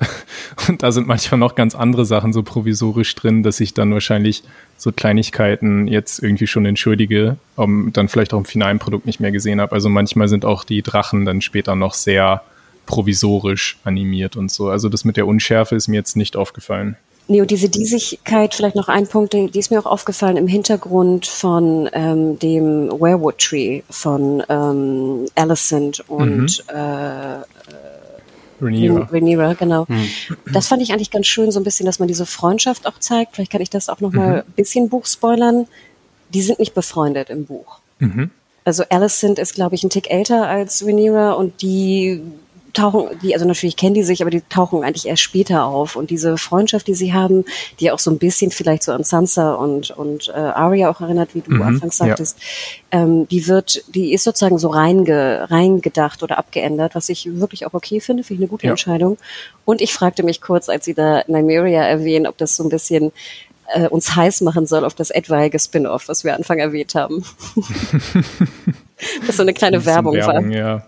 Mhm. Ich glaube, es soll vor allen Dingen auch den Zwist später ein bisschen dramatischer gestalten, wenn die sich dann nicht mehr so grün sind. Weil so, was wir aus dem Trailer gesehen haben, wird das ja schon so eine Mary Queen of Scots, Queen Elizabeth-mäßige schwierige Beziehung werden, oder? Ich will gar nicht das mehr verraten, aber du hast ja. absolut recht. Ja. Was mich in der Szene sehr gestört hat, ist, dass Rhaenyra, die ich eigentlich schon sehr sympathisch finde, da einfach hier aus diesem wunderschönen, kostbaren alten Geschichtsbuch da eine Seite rausreißt, als ob es ein mega Prank wäre. Da, da ist mir echt das Herz stehen geblieben. Unfassbar. Also da war mir das fast noch lieber, wo Prince Damon da dem einen was anderes abgeschnitten hat. Da hatte ich noch mehr Verständnis. Aber das fragte ich mich auch gerne. Das Rausreißen von diesem kostbaren Buch, ne, fand ich auch echt ein bisschen komisch. Und ich fand auch das ein bisschen komisch, cool. dass sie immer zu spät kam zu den äh, Council-Treffen. Ja, sie ist ja da nur als Mundschenk. Vielleicht nimmt sie diesen Job dann auch nicht so ernst. Ähm, aber ja, vielleicht sollte sie da trotzdem ein bisschen mehr. Ich glaube, das Ding ist auch, sie ist ein bisschen verhätschelt. Also weil sie halt die einzige Tochter von den beiden ist und irgendwie so, es gibt, glaube ich, im Buch auch den Spitznamen die Wonne des Reiches mit ihrem, mit ihrem bezaubernden Lächeln und so, alle, alle mögen sie und dann muss sie vielleicht auch nicht so hart arbeiten, sondern kann sich ein paar Sachen rausnehmen. Genau. Ja, wir haben ja gerade schon ein bisschen über das Gemetze der Stadtwache gesprochen. Ähm, einfach nur, glaube ich, auch mal von House of the Dragon wieder eine kleine Ansage. Äh, ja, Game of Thrones war brutal. Bei uns wird es nicht anders. Es wird teilweise heftig. Glaube ich, ab 16 auch freigegeben, die Sendung. Das hat ja Konsequenzen für den Damon, der da mit seinen Goldröcken das gemacht hat. Denn im kleinen Rat äh, wird er ganz schön abgekanzelt von einigen, wobei der König, sein Bruder, ihn ja wie üblich verteidigt und in Schutz nimmt. Trotzdem steht da so ein bisschen der Vorwurf oder der, die Forderung im Raum, dass Prince Damon äh, auch mal wieder zu seiner Frau. Du hast ja vorhin schon erwähnt, Hannah. Ähm, Lady Rhea. Ich glaube aber, sie ist keine, also sie ist eine Royce, also Rhea Royce, was ja auch im Vale ist, aber sie gehört eher zu dem Haus. Die hat er mal geheiratet und seitdem, glaube ich, nie wieder gesehen. Ja, ist die Frage, ob er sich das wirklich vorbestimmen lässt. Denn wir sehen auch, er hat da eigentlich schon eine ganz andere Herzensdame, da haben wir auch drüber gesprochen, die Sexszene. Übrigens finde ich es auch lustig, dass der Matt Smith sich ja im Vorfeld so halb ironisch beschwert hat, er hätte zu viele Sexszenen in der, in der Serie und er findet das unnötig. War jetzt bisher nur eine drin in dieser Folge. Ähm, kurze Frage an dich, Hannah. Wer ist denn die Schauspielerin von diesem Charakter, diese Dirne namens Mysaria, glaube ich? Mysaria heißt sie. Genau, Lady Misery. Und ich glaube, wir beide kennen sie sehr, sehr gut ja. und äh, mögen sie auch sehr, sehr gerne. Denn das ist natürlich so neuer Misuno die wir mhm. natürlich besonders aus äh, Devs kennen, aber sie hat, glaube ich, die meisten kennen sie wahrscheinlich aus Ex Machina und äh, vielleicht sogar ein bisschen Maniac. Ähm, aber ich muss sagen, ganz ehrlich, Björn, und ich weiß nicht, wie es euch ging, ich fand, das hatte ich ja schon öfter erwähnt, ich habe manchmal Probleme mit ihrem Schauspiel. Mhm. Auch bei Devs hatte ich das ab und zu und ich kann es nicht so genau in Worte packen. Ich muss aber auch hier sagen, dass ich noch nicht so ganz, gut, das ist jetzt auch ein bisschen übertrieben, soll man wahrscheinlich auch nicht, aber ich bin noch nicht so ganz warm geworden, sowieso nicht mit dem Charakter. Lady Misery, wie gesagt, hat auch eine, ist eine wichtige Person auch, gerade in Bezug zu Damon. Aber ich fand auch ihr Schauspiel, hm, I don't know. Und ich dachte auch so, oh Gott, äh, Sonoya äh, Misuno, ich hoffe sozusagen, alles, was wir sehen, wolltest du auch zeigen. Und ich hoffe, ihr hattet irgendwie eine, ähm, wie heißt es hier, ein, ähm, die, wie heißt nochmal die Ladies, äh, die Sexual, die Sexszenen sozusagen, mhm. Sexszenen-Conductors, dass ihr die irgendwie auch mit an Bord hattet, wovon ich sehr stark ausgehe gehe heutzutage. Aber da war ich, das waren so meine Gedanken, die mir durch den Kopf gingen. Und ich weiß nicht, Björn, ging es dir ähnlich oder? Boah, ich weiß gar nicht. Also ich hatte irgendwie auch bei Game of Thrones, das ging ja auch von Anfang an so los, ne, dass es wirklich viel mehr auch noch war als, als in dieser Serie. Ähm, ich fand, da war die Episode eigentlich auch eher verhalten, was jetzt, du meinst Sexszenen so insgesamt. Ähm, mhm angeht. Ja, also ist mir jetzt nicht irgendwie groß aufgefallen. Aber findest du ihr Schauspiel sozusagen, fand, warst du happy, sie zu sehen und fandst du, das wirkte sehr gut? Mm, ja, das muss ich erst noch sehen. Ich finde ihren Charakter ein bisschen schwierig bisher, weil sie ja nur so ihrem, ihrem Mann, dem Damon, da einflüstern soll, du bist hier der, der wahre King und so. Schau an, wie cool du bist. Finde ich jetzt keinen allzu beeindruckenden Charakter. Da muss ich erst noch ein bisschen ihre eigene Agenda kennenlernen und ja, das Schauspiel von Mitsuno, sie hat jetzt ja noch nicht wirklich viel zu tun, also da weiß ich jetzt noch nicht so genau. Das sind nur deine alten Shay-Ressentiments, Hannah. Ja, ich glaube auch. Ja, ja glaub das, da kommen wirklich so äh, Parallelen hoch, ne? dass sie eben auch, ja, deshalb habe ich, glaube ich, auch Damon ein bisschen als Tyrion eingeordnet, nämlich mit dieser äh, Kombination dann auch mit, mit seiner Frau. Genau, und sorry, du hast recht, es ist eine, eine Royce. Ich glaube, er nennt sie auch den Spitznamen, sein Spitzname für sie, also seine Frau im Vale ist The Bronze Bitch. The Bronze Bitch, meine ich, wenn ich mich recht erinnere. Ich glaube, das wird auch explizit gesagt. Und wir sehen ja hm. auch, ich glaube, so viel können wir vorweg sagen, dass er ja auch mit Lady Misery nachher wegfliegt. Mhm, genau. Wie ist der Spitzname eigentlich nochmal von Damon? Der hat ja auch irgendwie auch einen, ne? Uh. Irgendwas mit Lord Flowfeld oder so, Fleetbottom oder irgendwas. Ah, ja, Lord Fleetbottom. Ja, stimmt, Fleabot, ja, er ist eben dafür bekannt, dass er eher nicht unbedingt in der Red Keep da ganz stilvoll sein Rotwein sippt und auf den Pöbel runterschaut, sondern der stürzt sich schon ganz gern selbst in den Pöbel rein, weil man dort mehr Spaß haben kann. Und genau das sehen wir jetzt hier eben auch anhand dieser Szene und später auch nochmal in einer wichtigeren Szene. Aber ich würde sagen, wir springen jetzt mal zum großen Setpiece der Episode, die auch, glaube ich, so rein äh, vom visuellen her das Highlight sein soll, wenn man mal den Drachenflug von der ersten Szene ausblendet. Es ist nämlich das große Ritterturnier zu Ehren des neuen Erben, der hoffentlich ja ein Junge wird. Das hatten wir auch damals schon bei Game of Thrones in der ersten Staffel relativ früh, dass wir da so ein, wie heißt das eigentlich, Tjost oder sowas, ne, sehen. Also Joust. so ein Ritterduell. Ja, ich, Tjaust, okay.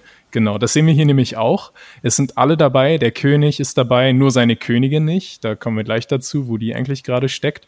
Rhaenyra ist da dabei, Alicent, die so ein bisschen, das fand ich ganz sympathisch, so ein bisschen Hofgerüchte da auch besprechen und sich darüber äh, beömmeln, wer jetzt hier irgendwie eigentlich schon heimlich schwanger ist oder so.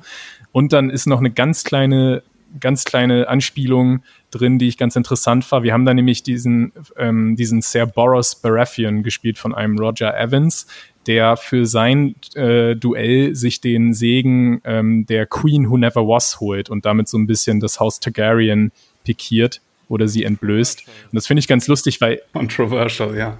Es ist einfach auch so, weil ja irgendwann später das Haus Baratheon, das Haus Targaryen vom Eisernen Thron stürzen wird, eben durch Roberts Rebellion.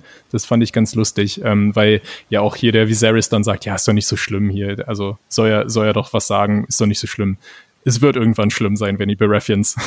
ja. Es gibt aber einen großen Unterschied zu den Turnieren am Anfang der ersten Staffel von Game of Thrones. Und zwar, als da die Ritter angefangen haben, die wertvollen Ritter der, der Häuser angefangen haben, sich gegenseitig zu zerfleischen, haben die Leute gesagt, hey, was macht ihr denn da? Hört auf damit und das nicht irgendwie noch irgendwie applaudiert und encouraged und gesagt so, ah ja.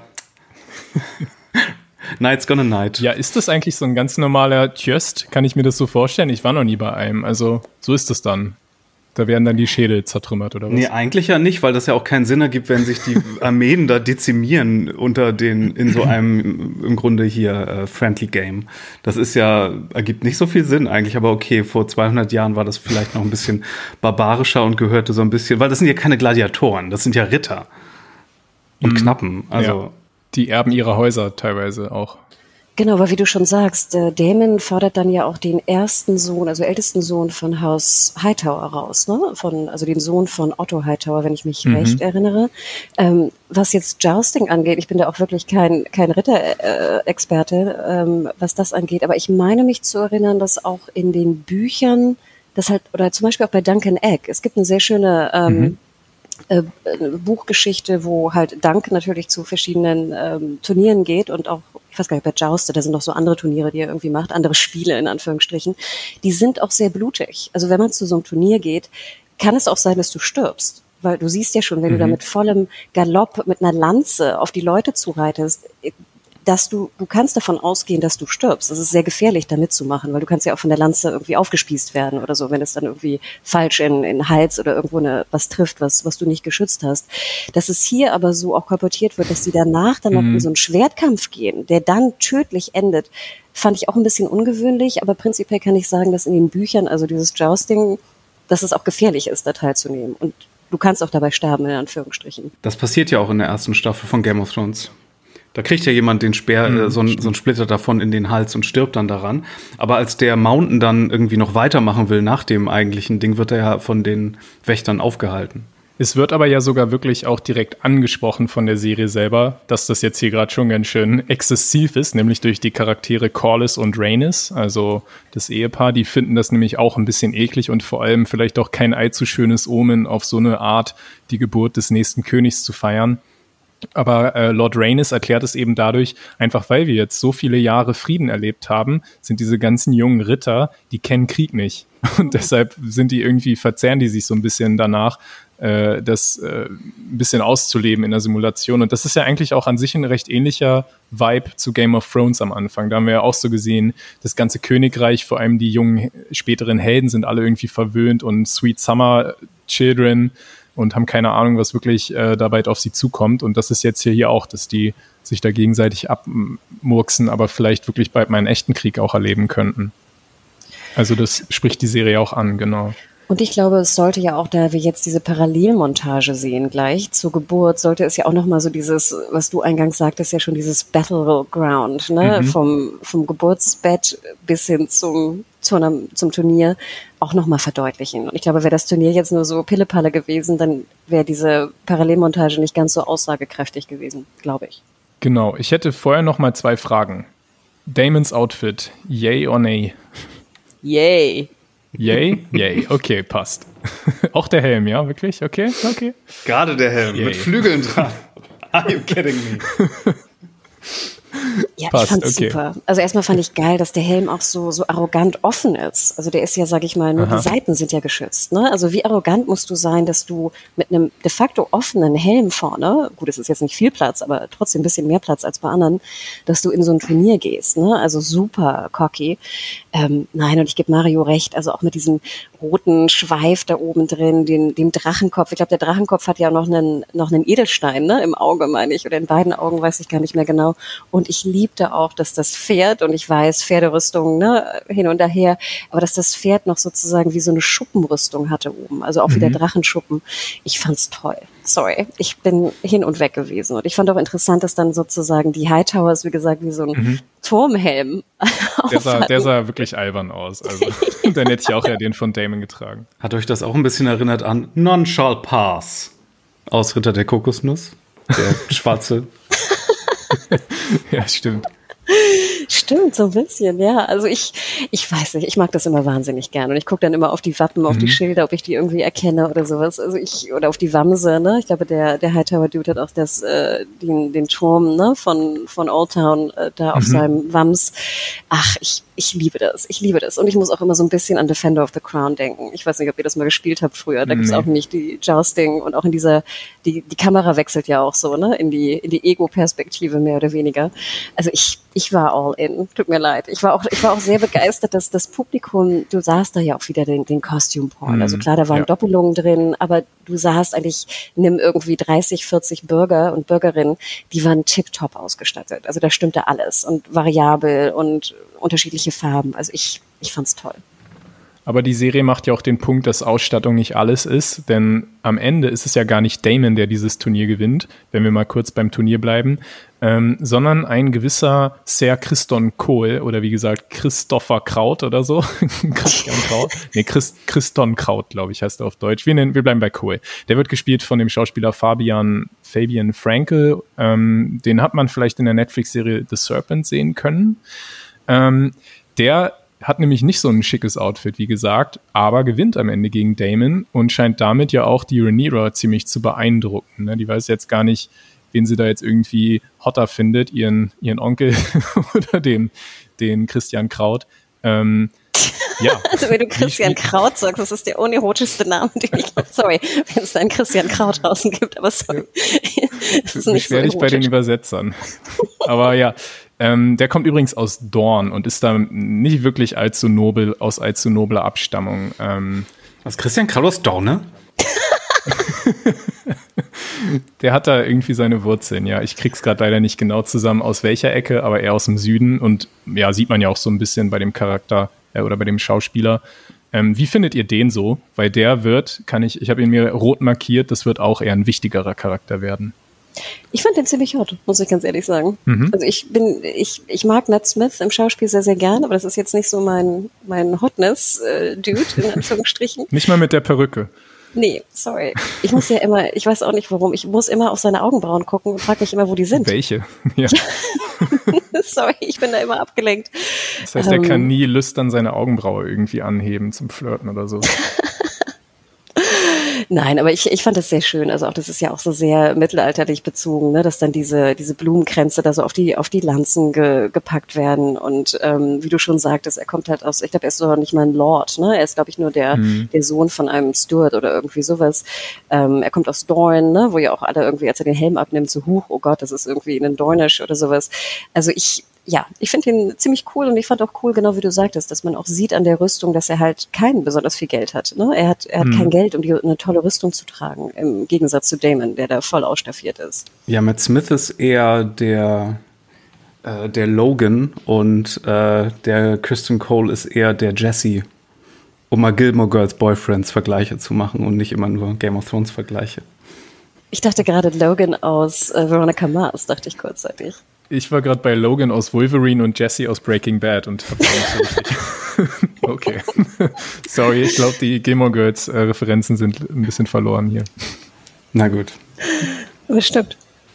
Ähm, dann, genau, Hannah hat es vorhin schon gesagt, diese Szene ist ja, was finde ich auch von dem Regisseur Miguel Sapochnik, ich habe ihn vorhin schon einmal erwähnt, eine sehr coole Idee ist, so zwischengeschnitten immer wieder mit der schwierigen Geburt die die Königin gerade erlebt. Das wird dann irgendwann sogar so dramatisch, dass der König selber auch gar nicht mehr hier sein Turnier sich anschauen kann, sondern auch zu seiner Königin äh, gehen muss, weil ja, also das Kind will einfach nicht kommen und es gibt nur noch eine Möglichkeit, das Kind vielleicht doch noch zu holen und das ist äh, ein Kaiserschnitt, der damals oder in dieser Welt eben einfach tödlich geendet ist. Das heißt, er wird dann von dem Meister vor die unmögliche Wahl gestellt, beide verlieren oder seine Frau quasi äh, umbringen, damit wenigstens das Kind geboren wird.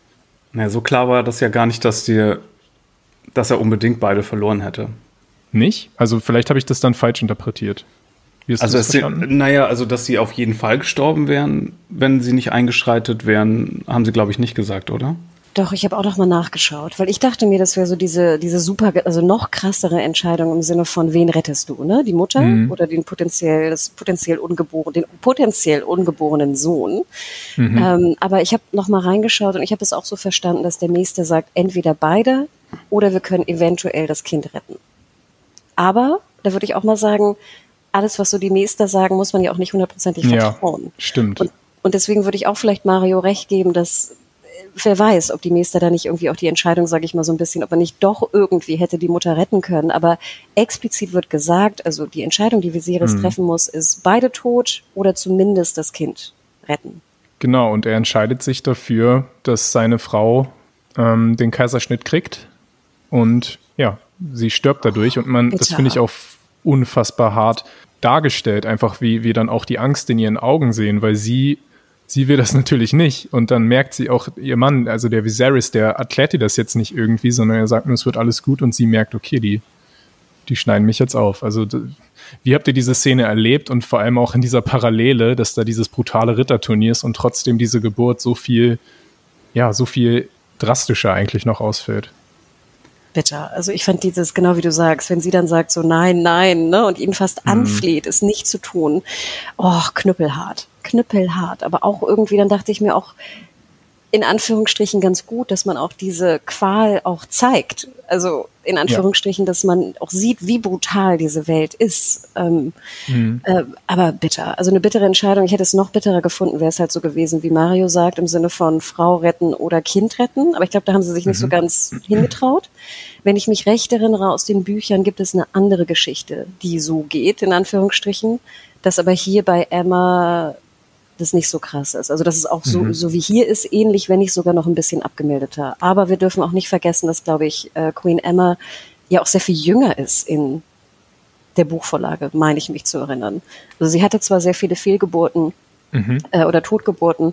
Aber klar, die wurde ja auch mit 15, 16 in Anführungsstrichen äh, vermählt. Und wenn dann Rhaenyra irgendwie, ich weiß nicht, zwölf ist oder irgendwas, oder ich weiß gar nicht, wie alt sie da ist bei dieser Geschichte, hm. äh, dann ist sie ja vielleicht nur in Anführungsstrichen Ende 20 oder sowas, wenn diese Entscheidung ja. gefällt wird. Und hier war das ja, sag ich mal, zumindest ein bisschen beruhigender, dass sie älter wirkte. Sorry, aber kleiner, ja. kleiner Trost. Ja. Was ich dann da ähm, ein bisschen komisch fand von, von der äh, ja, Inszenierung her, ist, dass dann einerseits im ersten Moment der Sohn geboren ist und es ist wirklich ein Sohn, also Viserys hatte recht, er nennt ihn Balon. Und es wirkt erstmal so, immerhin ist das jetzt, äh, ja, immerhin hat das geklappt, aber dann schon im nächsten Moment spricht sich irgendwie rum, oh, es ist da irgendwie doch was im Argen. Und dann kriegen wir tatsächlich, während das Ritterturnier noch läuft, verabschieden sich die Lords und Ladies heimlich und veranstalten dort eine Dracheneinäscherung durch ähm, Rain Rhaenyras Drachen Cyrex. Das fand ich einfach irgendwie komisch, dass kurz dieser Moment war, ja, er ist doch am Leben und dann musste man daraus schließen, okay, nee, es werden jetzt doch zwei eingeäschert. Also wie, wie fandet ihr das? Das deutete sich ja schon an, als das, das Baby komisch gehustet hat und der Meister so, ups, drauf guckt. Mhm. Äh, die Drachenbestattung fand ich aber seltsam schön. Das war irgendwie so eine Verbindung von äh, ja, einer bekannten Sache, aber mit so einem Fantasy-Element drin. Das fand ich eigentlich mit am besten an der, an der Folge. Allerdings muss ich sagen, ich bekomme hier mhm. ganz schön Fantasy-Kulturschock gerade, weil wie gesagt, ich habe das letzte Jahr eher so im Tolkien-Kosmos verbracht, ne, mit so sanften Stirnküsschen und Zwergen und Hobbits und so. Und jetzt ist hier gleich erste Folge wieder tote Babys, abgeschnittene Pimmel. Es ist so, okay. Okay, okay, Show. wären aufregende Wochen für dich. Ja. Genau, Orgien, Sexy Time vor Publikum, ja. Mhm. Ja, und diese, und diese Parallelmontage war auch so ein bisschen komisch. So, oh, the humanity. Erinnert ihr euch an Game of Thrones? Ihr habt ja Game of Thrones. Also für dich hat es nicht so funktioniert. Na, diese Parallelmontage, die wollte irgendwie so, glaube ich, auf so, so eine, die wollte so deep sein und oh, schaut, diese, oh, diese, diese Grausamkeit an beiden Schlachtfeldern und so. Das mhm. fand ich so ein bisschen viel, aber mhm. ja. Sollen sie mal. Alles gut. Doch, doch. Macht mal. okay. Macht mal, ihr Lieben. Okay, du bist also noch sehr gnädig, du bist ein gnädiger Gott. Ähm, aber die Einäscherung, die fand ich tatsächlich auch sehr cool. Also einfach, das hatte Hanna nämlich vorhin auch schon gesagt, dass wir dort dann mal eine andere, oder nee, Mario warst, du warst es, glaube ich, dass wir nochmal eine andere Facette von Damon dann auch kennenlernen, der eben ja auch, Damon hat auch Gefühle. Ich fand die Einäscherungsszene auch sehr schön, weil ich so mochte, wie dieser Drache da so oben auf dieser kleinen, auf dem kleinen Hügel irgendwie stand. Ähm, mhm klar, diesen Schnitt, den du schon sagtest, fand ich auch sehr, sehr plötzlich. Äh, ich hatte das auch gar nicht so geschnallt, bis ich dann irgendwie diese eingewickelte äh, Babyleiche sah. Ähm, ich fand aber auch dann diese, dass wir auch draußen waren, in Anführungsstrichen, im Umland irgendwie, äh, die Beerdigung. Ich fand auch schön, genau, dass wir, dass wir Gefühle auch sehen von Damon und generell die Betroffenheit. Mhm. Äh, dass dann äh, Rhaenyra natürlich Dracarys sagen darf, ist natürlich auch so ein bisschen ne, die, die Referenz dann an, an Dani. Ähm, ich fand aber vorher schon cool, wie der Drache da so auf seinen Flügeln so runtermarschierte von dem Berg. Mhm. Und dann dachte ich nur so, oh Gott, läuft er jetzt über diese beiden Händlers? Weil dann sah man einfach den Schnitt, wie er dann sozusagen das Feuer äh, speite oder spie äh, nach dem Dracarys. Aber das, das fand ich prinzipiell ganz schön. Aber ich gebe dir recht, der, der Schnitt, ähm, ich hatte das auch gar nicht so schnell mitbekommen. Aber Mario mhm. hat natürlich recht. Das Baby hat ja, glaube ich, auch wenn ich mich recht erinnere, gar nicht geschrien. Hat es geschrien?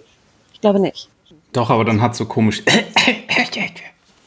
Ja, dem König bleibt ja trotzdem nicht allzu viel Zeit zum Trauern. Äh, da sieht man auch wieder, wie schwer die, äh, die Krone auf dem Kopf lastet in solchen Momenten, weil noch am selben Tag oder vielleicht einen Tag später kommt der kleine Rat zusammen und die wollen jetzt unbedingt, nachdem der Thronfolger ja früh wieder verstorben ist, das klären jetzt mit, mit Viserys. Die wollen, dass er jetzt festlegt, wer eigentlich sein Nachfolger wird. Und da herrscht bei allen in dem kleinen Rat so ein bisschen die Angst vor Damon, weil sie einfach glauben, der würde der schlimmste Despot seit Maegor dem Schrecklichen werden.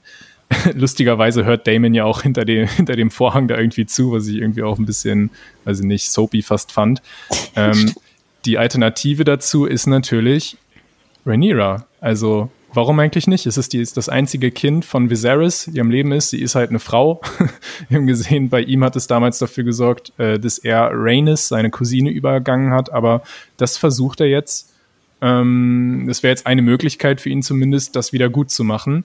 Aber jetzt an diesem Abend hat er erstmal noch gar keinen Bock darauf, auf dieses Gespräch. Es ist ja auch ziemlich heftig. Und da wird ja auch dieses schöne Zitat von ihm dann gebracht hier, wie sich die, also a Feast for Crows, die Krähen zerfleddern jetzt hier an, an, den, an seiner Trauer oder an den Leichen seiner Frau und seines Kindes. Das ist ja der Titel des vierten Buches. Ähm, habt ihr da auch äh, auf den Fernseher gezeigt und euch gefreut, als er das gesagt hat? Ja, ich habe mich sogar auch gefreut. Ich glaube, das war die Szene. Ich liebte immer bei Game of Thrones, und ich glaube, das hatten wir auch in der, in der Mutterserie, diese brennenden Kronleuchter. Ich finde, ja. das ist irgendwie so eine geile, so eine geile Idee. So ein Kronleuchter, der einfach abbrennt, in Anführungsstrichen, oder halt durch brennbare Dinge und nicht durch Kerzen irgendwie äh, beleuchtet ist. Äh, da äh, war Wahnsinn. Und natürlich diese diese Referenzen für Buchkenner und sowas ist immer ist immer schön. Ja, und das stimmt ja auch. Ich meine, das ist ja auch jetzt. Er muss sich einfach jetzt wirklich Gedanken machen, wer seine Nachfolger antritt. Und mhm. äh, ich glaube, das können wir schon mal vorwegnehmen, vielleicht die Szene. Ich fand es auch ganz schön, wenn er sich auch explizit nachher entschuldigt bei äh, Rhaenyra, dass er immer auf seinen Sohn gehofft hat und das eigentlich ja. ja nicht funktioniert hat. Die nächste Szene ist da jetzt auch eine sehr krasse, also eine wichtige Szene. Wir sehen nämlich, wie Otto so ein bisschen den Moment erkennt. Also es ist hier irgendwie jetzt gerade wieder Verwirrung, die Königin ist tot, es, ist, es gibt keinen Thronfolger, was machen wir denn jetzt? Und der ist ganz blitzschnell und denkt sich, ich habe ja auch eine Tochter, die ganz hübsch ist. Ähm, und schickt die tatsächlich zu dem König, um ihn in Anführungszeichen zu trösten und sagt dann noch dieses sehr eklige Ding, zieh dir doch ein Kleid deiner Mutter an. Also da oh, da schaudert es einem richtig. Aber es ist ja echt ziemlich schlau, ne? Also der ist extrem listig, dass er da diesen Moment erkennt. Wie fandet ihr das? Ähm, was ich ja in Anführungsstrichen ganz witzig fand, dass dann Viserys irgendwie äh, an Valyria in so einem Modell rumbaut. Ich finde, das sah wirklich aus wie so, ein, wie so ein alter Dude, wo man irgendwie so, weißt du, bei Opa irgendwie in den Keller geht und der werkelt da an seiner Eisenbahngeschichte äh, irgendwie rum oder so. Es sah genau gleich aus. Das gleiche Feeling hatte ich irgendwie. Und du hast, Du hast schon recht, natürlich. Ich fand es furchtbar eklig, ähm, sehr vorsehend natürlich auch von Otto, also auch sehr charakterbezeichnend, dass er mhm. diese Ambitionen verfolgt. Ähm, vielleicht zwei Sachen, die so ein bisschen Buchwissen andeuten. Das Kleid, was sie trägt von der Mutter, ist äh, grün. Mhm. Nur so. ist ein grünes Kleid. Ja.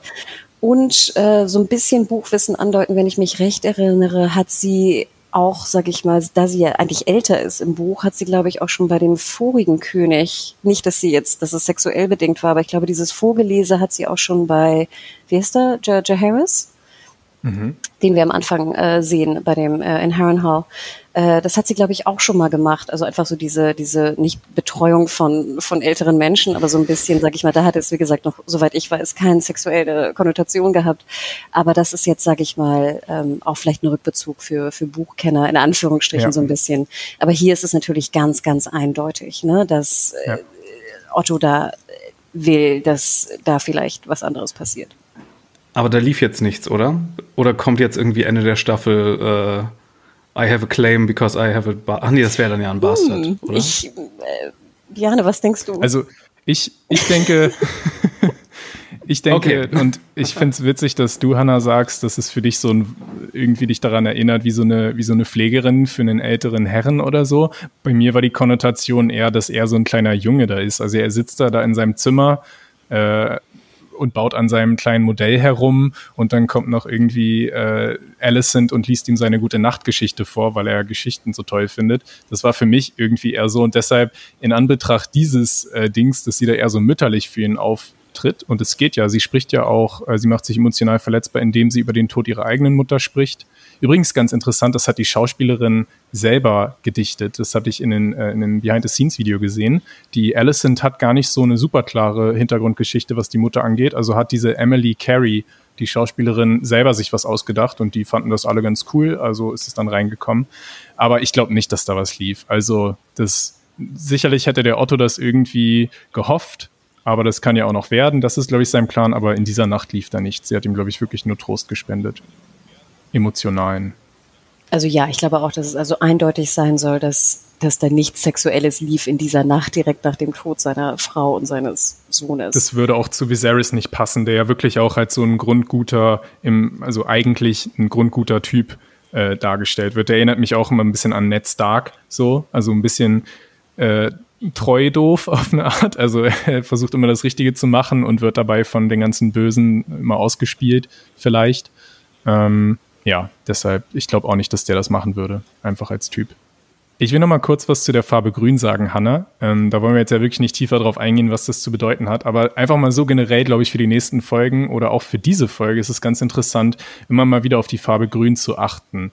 Weil tatsächlich schon als Alicent dem Damon ihren Segen geben soll, da sieht man ganz kurz, wie sie die Wahl hat zwischen einem roten Kranz und einem grünen Kranz und sie greift dann explizit zu einem grünen Kranz, die sie ihm überreicht. Also die Farbe Grün und Alicent, das wird noch wichtig. Nur mal so. Genau. Mhm. Ihr macht das ja spannend. Ich dachte, ich musste die ganze ja. Zeit an die Garderobe von Marjorie denken. Im Prinzip, es ist ja alles auch, es gibt ja kein, also ja, es gibt Spoiler, aber die sind alle äh, bekannt. Bei Game of Thrones hatten wir die Situation, dass die letzten zwei Bücher gefehlt haben und irgendwann die Buchkenner auch nichts mehr spoilern konnten. Aber in dem Fall ist ja alles bekannt. Man kann sich die Fanwikis anschauen, die Bücher durchlesen und dann kann man bis zum Ende der Geschichte schauen. Würde ich natürlich nicht empfehlen. Ich habe es auch nicht gemacht. Aber äh, ja, ein bisschen was hat man dann einfach schon auch mitbekommen. Und selbst der Trailer verrät relativ viel schon, wenn man da ganz genau hinschaut. Vielleicht noch eine Sache dazu, Biane, dass alles bekannt mhm. ist für Buchkenner ist auch nicht alles, alles bekannt, weil mhm. ja in diesem Fake History Buch auch unterschiedliche Quellen zu Wort kommen. Mhm. Also es gibt so manche Momente in der Geschichte, wo es halt zwei Quellen gibt, die unterschiedlicher Meinung sind, was eigentlich passiert ist. Und das finde ich natürlich ganz spannend, weil jetzt an der ja. Serie, wo ja auch George R. R. Martin sehr viel Einfluss hat und die wahre Geschichte sozusagen erzählt wird, also wie es wirklich passiert ist, wird dann, sage ich mal, für Buchkenner auch ein bisschen Überraschung drin sein im Sinne von, okay, welche Quelle stimmte jetzt? Das sehen wir hier, glaube ich, auch in dem Moment, wo wir nicht sehen, dass, dass wir nicht sehen, ob äh, äh Damon wirklich das gesagt hat im Bordell, was er angeblich gesagt hat, oder? Genau, sehr, sehr gut, Mario. Weil das Stimmt. war mir dann auch nämlich ja. nicht so ganz klar, weil im Endeffekt will Dame, ist Damon zwar auf dieser, auf dieser Orgie in Anführungsstrichen danach, aber er will ja eigentlich nichts sagen. Und er hat eigentlich ja auch gar keinen Bock dazu. Er will, mhm. so habe ich es eigentlich interpretiert, eigentlich trauern und gar nicht jetzt in dieser, in dieser Partynacht da sein oder was auch immer das ist. Und mhm. eigentlich bringt ihn ja Lady Misery dazu, diese Ansprache zu halten. Es wirkt fast so ein bisschen so, als hätte das jemand anderes gesagt und er schützt jetzt diese Person vielleicht und damit die nicht die Zunge rausgezogen bekommt. Nee, absolut, wie du sagst. Also das dann hm. nachher auch in dieser Diskussion mit Viserys, was er gesagt hat und was nicht. Also ich glaube, dass er gesagt, dass er diesen Namen irgendwie herausgebracht hat, irgendwie The King for oder The Prince of a Night oder The Air Day for a Day. Ja. The Air for a Day. Oh, ähm, super Name auch. Genau. Genau, und ich glaube, da hat Mario absolut recht, dass das schon mhm. so ein mhm. bisschen verdeutlichen soll, dass, dass es halt viele Gerüchte weiterhin sind natürlich und dass es nicht so ganz mhm. klar ist, wer eigentlich was gesagt hat und dass es immer nur gesagt wird, der hat das gesagt oder auch Viserys wird halt viel zugetragen und das wird ihm ja auch zugetragen von, von Otto, dass er das wohl gesagt haben soll und der wild rumgepartiert und rumgehurt haben soll und es gefeiert hat theoretisch, dass der Erbe stirbt. Aber Mario mhm. hat recht, das ist finde ich ganz cool. Das ist nicht so hundertprozentig. Das ist ein sehr cooles Element in der Serie, genau, dass dann anscheinend wirklich die Erzähler auch nicht, ja, dass man die nicht trauen kann. Dann ist natürlich die Frage, ob das, was wir dann sehen, jeweils immer aus der Perspektive desjenigen ist, um den es da geht. Oder ja, was dann wirklich am Ende die Wahrheit ist, oder ob es bewusst auch bei verschiedenen, ob sie vielleicht sogar meine Szene aus zwei verschiedenen Perspektiven sogar darstellen, was aber vielleicht ein bisschen komisch wäre, um ehrlich zu sein.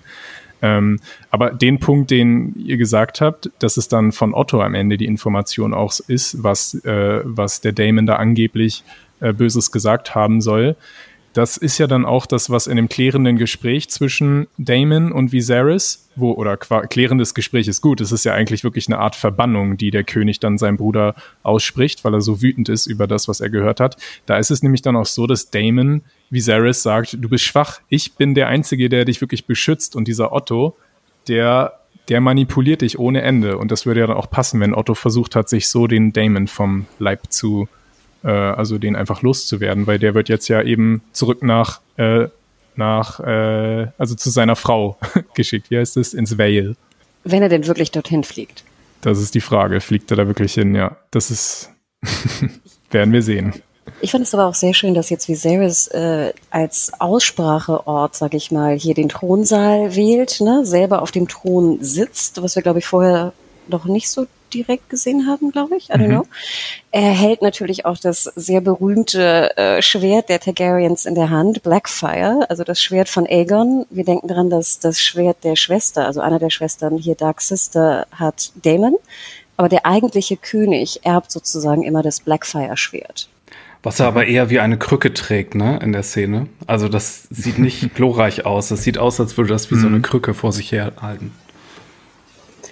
Und es ist auch nochmal interessant, also vielleicht nur so, ich glaube, wenn ich mich recht erinnere, ich fand es aber immer ganz schön in den Büchern, dass die Krone, die Viserys trägt, ist auch eigentlich nicht die Krone, glaube ich, die Egon damals trug. Ich glaube, die Egon-Krone hat so einen sehr mhm. großen goldenen Diam äh, Edelstein auch in der Mitte.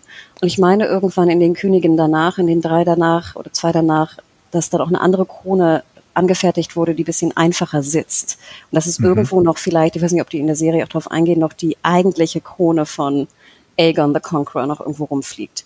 Ähm, aber hier nur sozusagen, also das, wer weiß, ob es wirklich noch gemacht wird. Aber Mario hat natürlich recht, er hält den, er hält das Schwert so, als ob er es selten mhm. richtig halten würde, ne? sondern ja. eher so äh, vorne. Er ist halt kein König, der gerne kämpft oder jagt oder so, sondern lieber seine Modelle dort baut. Er ist eher so ein etwas sanfterer Typ wahrscheinlich. Ich musste sehr lachen, dass Viserys, also der Schauspieler, immer sagt, äh, The Kink.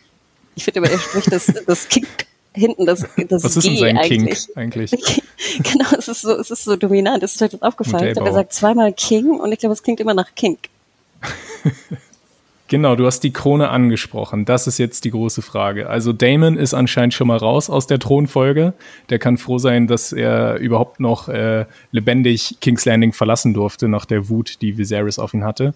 Und Viserys hat sich jetzt entschieden, wer es wird. Es wird Rhaenyra. Du hattest es ja angedeutet, Hannah, dass er sich sogar bei ihr entschuldigt, dass er sie vorher nie wirklich in Betracht gezogen hat.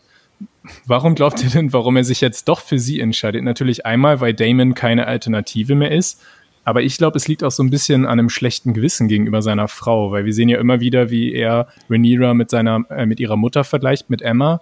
Und Emma ist jetzt tot und irgendwie auf eine Art auch, ist es ein bisschen auch die Schuld von Viserys, ähm, weil er eben diese Entscheidung getroffen hat. Und vielleicht versucht er das auch wieder ein bisschen gut zu machen als, äh, ja, als in, ja, genau. Habt ihr das so abgekauft, dass es jetzt doch Rhaenyra wird? Wurde das genug begründet? Naja, dieser Bericht aus dem Bordell hat ja wahrscheinlich das Fass auch schon zum Überlaufen gebracht. Und wenn er vorher schon so die andere Option hatte und jetzt noch dann auch das schlechte Gewissen dazu kommt, dann sind das ja zwei Säulen, die man unter dieser Entscheidung packen kann als Begründung. Mhm. Das passt schon.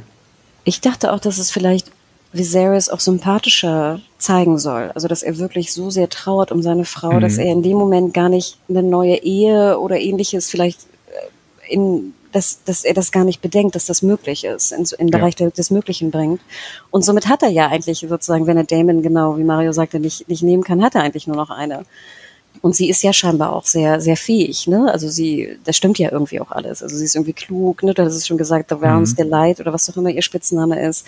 Ähm, auch wenn sie noch ein bisschen jung vielleicht und ein bisschen, ähm, ja, natürlich jetzt irgendwie da als Prinzessin irgendwie aufgewachsen ist. Aber sie ist eine Drachenreiterin. Also eigentlich so alle Faktoren passen ja irgendwie. Mhm. Ähm, und wie gesagt, aber ich glaube, es soll die bisschen auch die Sympathie deutlich rüberbringen, dass er so krass trauert um seine Frau, dass er keine andere Chance hat und denkt, er würde keine anderen Erben mehr bekommen. Mhm. Ja. Was ich auch ein gutes Zeichen finde, das haben wir bei Game of Thrones auch oft erlebt, dass diejenigen, die den Thron gar nicht unbedingt wollen, eigentlich die sind, die ihn auch am ehesten verdient haben. Und Rhaenyra hat einfach nie in Betracht gezogen, dass sie mal Königin wird. Es war für sie immer ausgeschlossen. Und dementsprechend ist es jetzt nicht so, yes, jetzt habe ich es endlich. Sie freut sich, glaube ich, nur endlich wirklich Vertrauen ihre, von ihrem Vater endgültig zu kriegen. Aber den Thron selbst habe ich jetzt so die Szene gelesen, wollte sie eigentlich nie wirklich auch haben. Anders als so jemand wie Daenerys. Und wir wissen ja, wie das gelaufen ist. Ähm, ja, also ich kann mir auch vorstellen, dass sie eine gute Wahl ist. Anders wie Cersei vielleicht auch? Ich musste komischerweise ein bisschen an Cersei denken. Das ist ein komischer Vergleich. ja, aber so dieses, das kann ich ja auch gut nachvollziehen. Also dieses, dass du auch willst von deinem Vater, dass du akzeptiert wirst als jemand, der irgendwie fähig ist und nicht nur irgendwie die, die dumme so, Tochter, die hm. keinen Wert hat. Sorry, ich habe auch einen älteren Bruder. ähm, was wir unbedingt auch noch besprechen müssen, es gibt zwei Dinge, die der König, der alte König seiner gewählten Thronfolgerin noch auf den Weg gibt. Das erstens, sie treffen sich ja vor dem riesigen Schild von Balerion. Übrigens auch war, was man sich heute gar nicht mehr vorstellen kann, Viserys ja auch der letzte Reiter dieses riesigen Drachen, auch wenn es, glaube ich, nur einmal sich getraut hat oder so. Ähm, auf dem ist ja damals schon Aegon der Eroberer geritten. Und er hat sich wirklich absichtlich diesen Ort gesucht, den Schädel von Belerion, um seiner Tochter ein bisschen auch klarzumachen, was das für eine unfassbare Verantwortung ist, denn er warnt sie vor der, vor den Gefahren dieser Macht und besonders der Macht der Drachen, dass das etwas ist, mit dem man nicht leichtfertig umgehen darf. Ähm, und andererseits, wovor er auch warnt, ist, dass es da noch so eine gewisse Prophezeiung gibt. Wie fandet ihr das, dass da so eine Verbindung dann doch noch mal zu Game of Thrones geschlagen wurde? Erstmal muss ich sagen, die Szene hat mich ein bisschen erinnert an die Ansprache von Tywin an den kleinen Lannister-König. What makes a good king und sowas. Tommen. Erinnert ihr euch? Tommen, richtig. Ja. Ähm, mhm. Und die, ja, die, die Prophezeiung ist natürlich ein bisschen weird mit unserem Wissen heute, weil wir wissen natürlich, diese Long Night, von der er spricht, die war erstens überhaupt nicht long. und zweitens, bitte erinnere mich nicht daran. Und drittens, dein anderer Traum war ja, ach nee, er spricht ja von Egons Traum, ne? Ja. Äh, ist das Lore eigentlich, dass er diesen Traum hatte oder ist das jetzt das erste Mal, dass wir das hören? Haben Sie sich das für die Serie ausgedacht? Also ich glaube, diese Prophezeiung und Vorwegnahme hm. von The Long Night ist ausgedacht, um eine Verbindung zur äh, zur Mutterserie zu machen. Ich glaube nicht, dass ich mich erinnere, hm. also klar, die haben alle Träume und sowas und die sind auch wichtig und sowas, aber ich meine nicht, dass diese Art von Prophezeiung Aegon hatte. Also mhm. ich meine, ich hätte in den, ich bin wie gesagt kein Buchkenner, sondern ich lese nur das, was Leute darüber schreiben in Wikis. Und da klang es schon so an, als ob äh, Aegons Prophezeiung, die er dann A Song of Ice and Fire genannt hat, äh, auch bei früheren Königen in der Lore schon eine Rolle gespielt haben. Und das Problem war wohl, dass er nicht spezifiziert hat, wann das eintritt. Also dachten selbst die drei Könige vor äh, J. Harris, dass sie sich jetzt hier bereithalten müssen, weil morgen die Long Night losgeht und dass es dann wirklich noch äh, ja so lange gedauert hat, 300 Jahre. Äh, das hat dann niemand wirklich erwartet. Ist das eigentlich der Dagger, den er da in der Szene hat? Oh ja, das ist der valyrische Dagger, mit dem einmal äh, der Littlefinger den Krieg zwischen den Starks und den Lannisters losgetreten hat und mit dem Arya dann später die lange Nacht nach wenigen Sekunden wieder beendet hat. Got it. Ich überlege nochmal, also ich dachte, dass, wie gesagt, Aegon hat auf jeden Fall Träume oder die Targaryens haben Träume und, und haben Prophezeiungen und dass diese Assai-Geschichte und sowas, ne, dass das auf jeden Fall überliefert wird und immer abgewandelt wird und alle interpretieren irgendwie diese Prophezeiung anders. Dass jetzt aber Viserys, es klingt hier ja fast so, als ob es wie so eine Art Codec gibt oder Geheimcode, der von König zu, zu Nachfolger oder Nachfolgerin transportiert wird im Sinne von halt dich bereit. Mhm. In dieser Art und Weise, also so strikt wie es hier ist, meine ich nicht, dass es vorkam. Aber wie gesagt, da meine okay, ich mich auch ja. zu täuschen. Ich meine, dass diese, diese Asai-Geschichte und sowas, oder wie heißt die, Ashai, wie das auch immer hieß, dass es da jemanden gibt und dass es auch Ach so, the, Ahai, ne? Genau, das, genau, also Ahai und das Song of Ice and Fire und so, dass das auf jeden Fall in unterschiedlichen Arten äh, weiter transportiert wurde. Aber mhm. dass jetzt irgendwie ein Nachfolger äh, oder eine Nachfolgerin so das klingt hier ja so, oder? Dass es wie so ein mhm. Geheimcode ist. Nur du weißt ja, so das. Wie, das ist ganz, so wie das na, mit den Aliens in Area 51, wo man dann die Wahrheit erfährt, wenn man Präsident wird.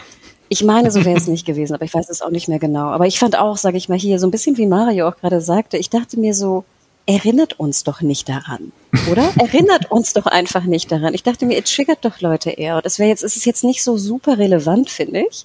Es ist jetzt auch nicht so super relevant, um da irgendwie eine, eine Referenz zur Mutterserie zu machen. Ich hätte es komplett weggelassen. Ich hätte den, den Dolch weggelassen und ich hätte hier mhm. die Prophezeiung weggelassen, weil ich glaube, du triggerst mehr, als dass du gewinnst. Ja, also das würde ich auch genauso sehen. Einerseits natürlich immer verlockend, dann äh, so ein bisschen an die, an die Serie zu erinnern, aber sie haben da leider wirklich nicht an die beste Phase der Serie erinnert. Das kann, das kann auch wirklich nach hinten losgehen. Und vielleicht noch ein Punkt. Wir hatten doch auch diese Prophezeiung mit dem, was war das, mit dem kleinen Bruder und dieser ganzen Geschichte, oder? Ich dachte mir immer, ich, ich weiß nicht, ich finde diese, diese Interpretation von Prophezeiung, das ist natürlich ein tolles Stilmittel, aber irgendwie habe ich auch das Gefühl, dass in Game of Thrones, ich finde, man muss sehr vorsichtig sein damit. Mhm. Ich ärgere mich gerade so darüber, wie viel wir darüber geredet und spekuliert haben und am Ende kam nichts dabei rum.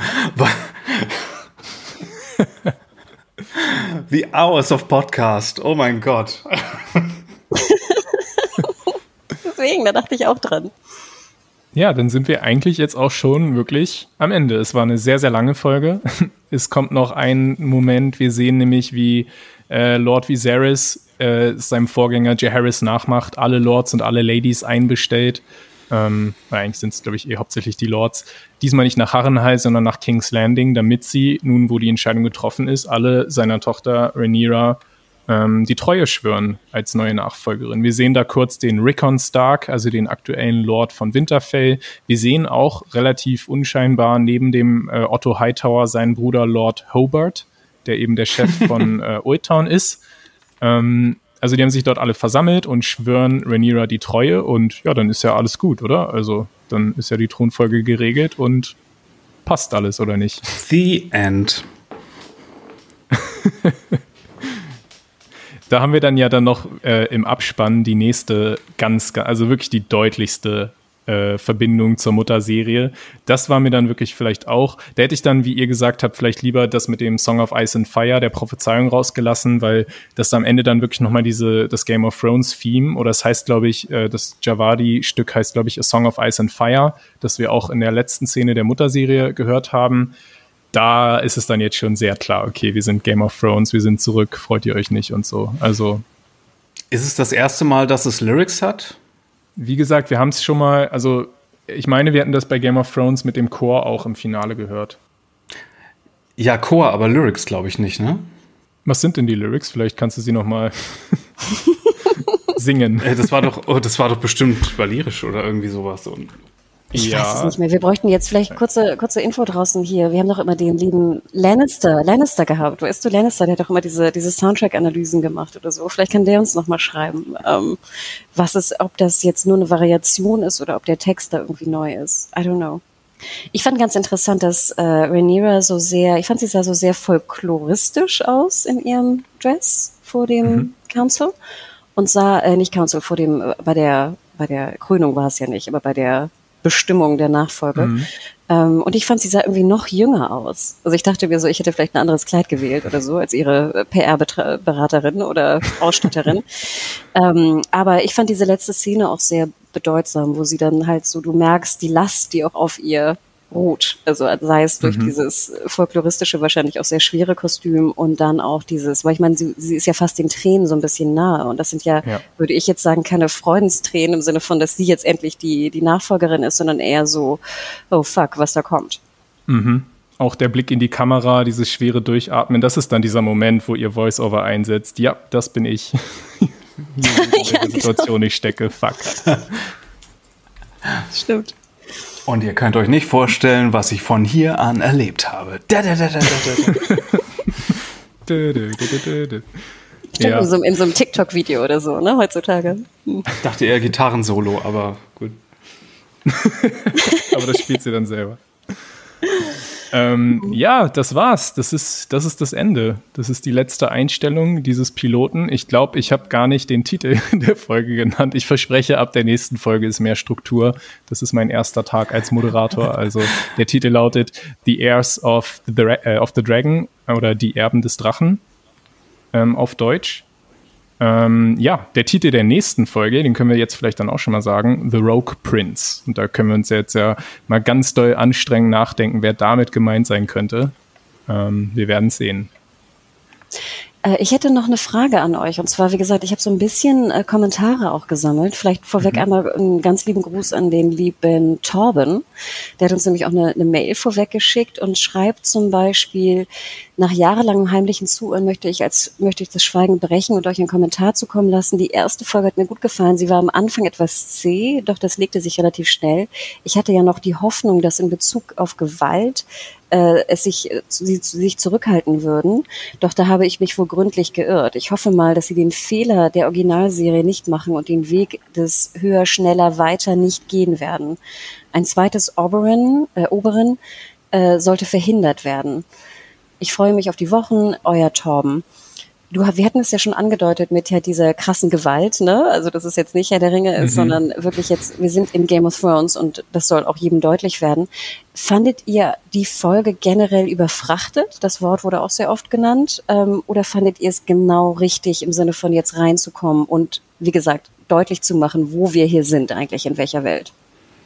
Also die Gewalt an sich war ja jetzt per se kein Kritikpunkt an Game of Thrones, sondern eher so, dass man so unnötige Vergewaltigungsszenen zum Beispiel hatte, die dann danach auch keine Konsequenzen hatten. Also, ne, die einfach nur drin waren und dann ist das passiert, aber das hat jetzt irgendwie keinen emotionalen Ballast verursacht für die Charaktere zum Beispiel.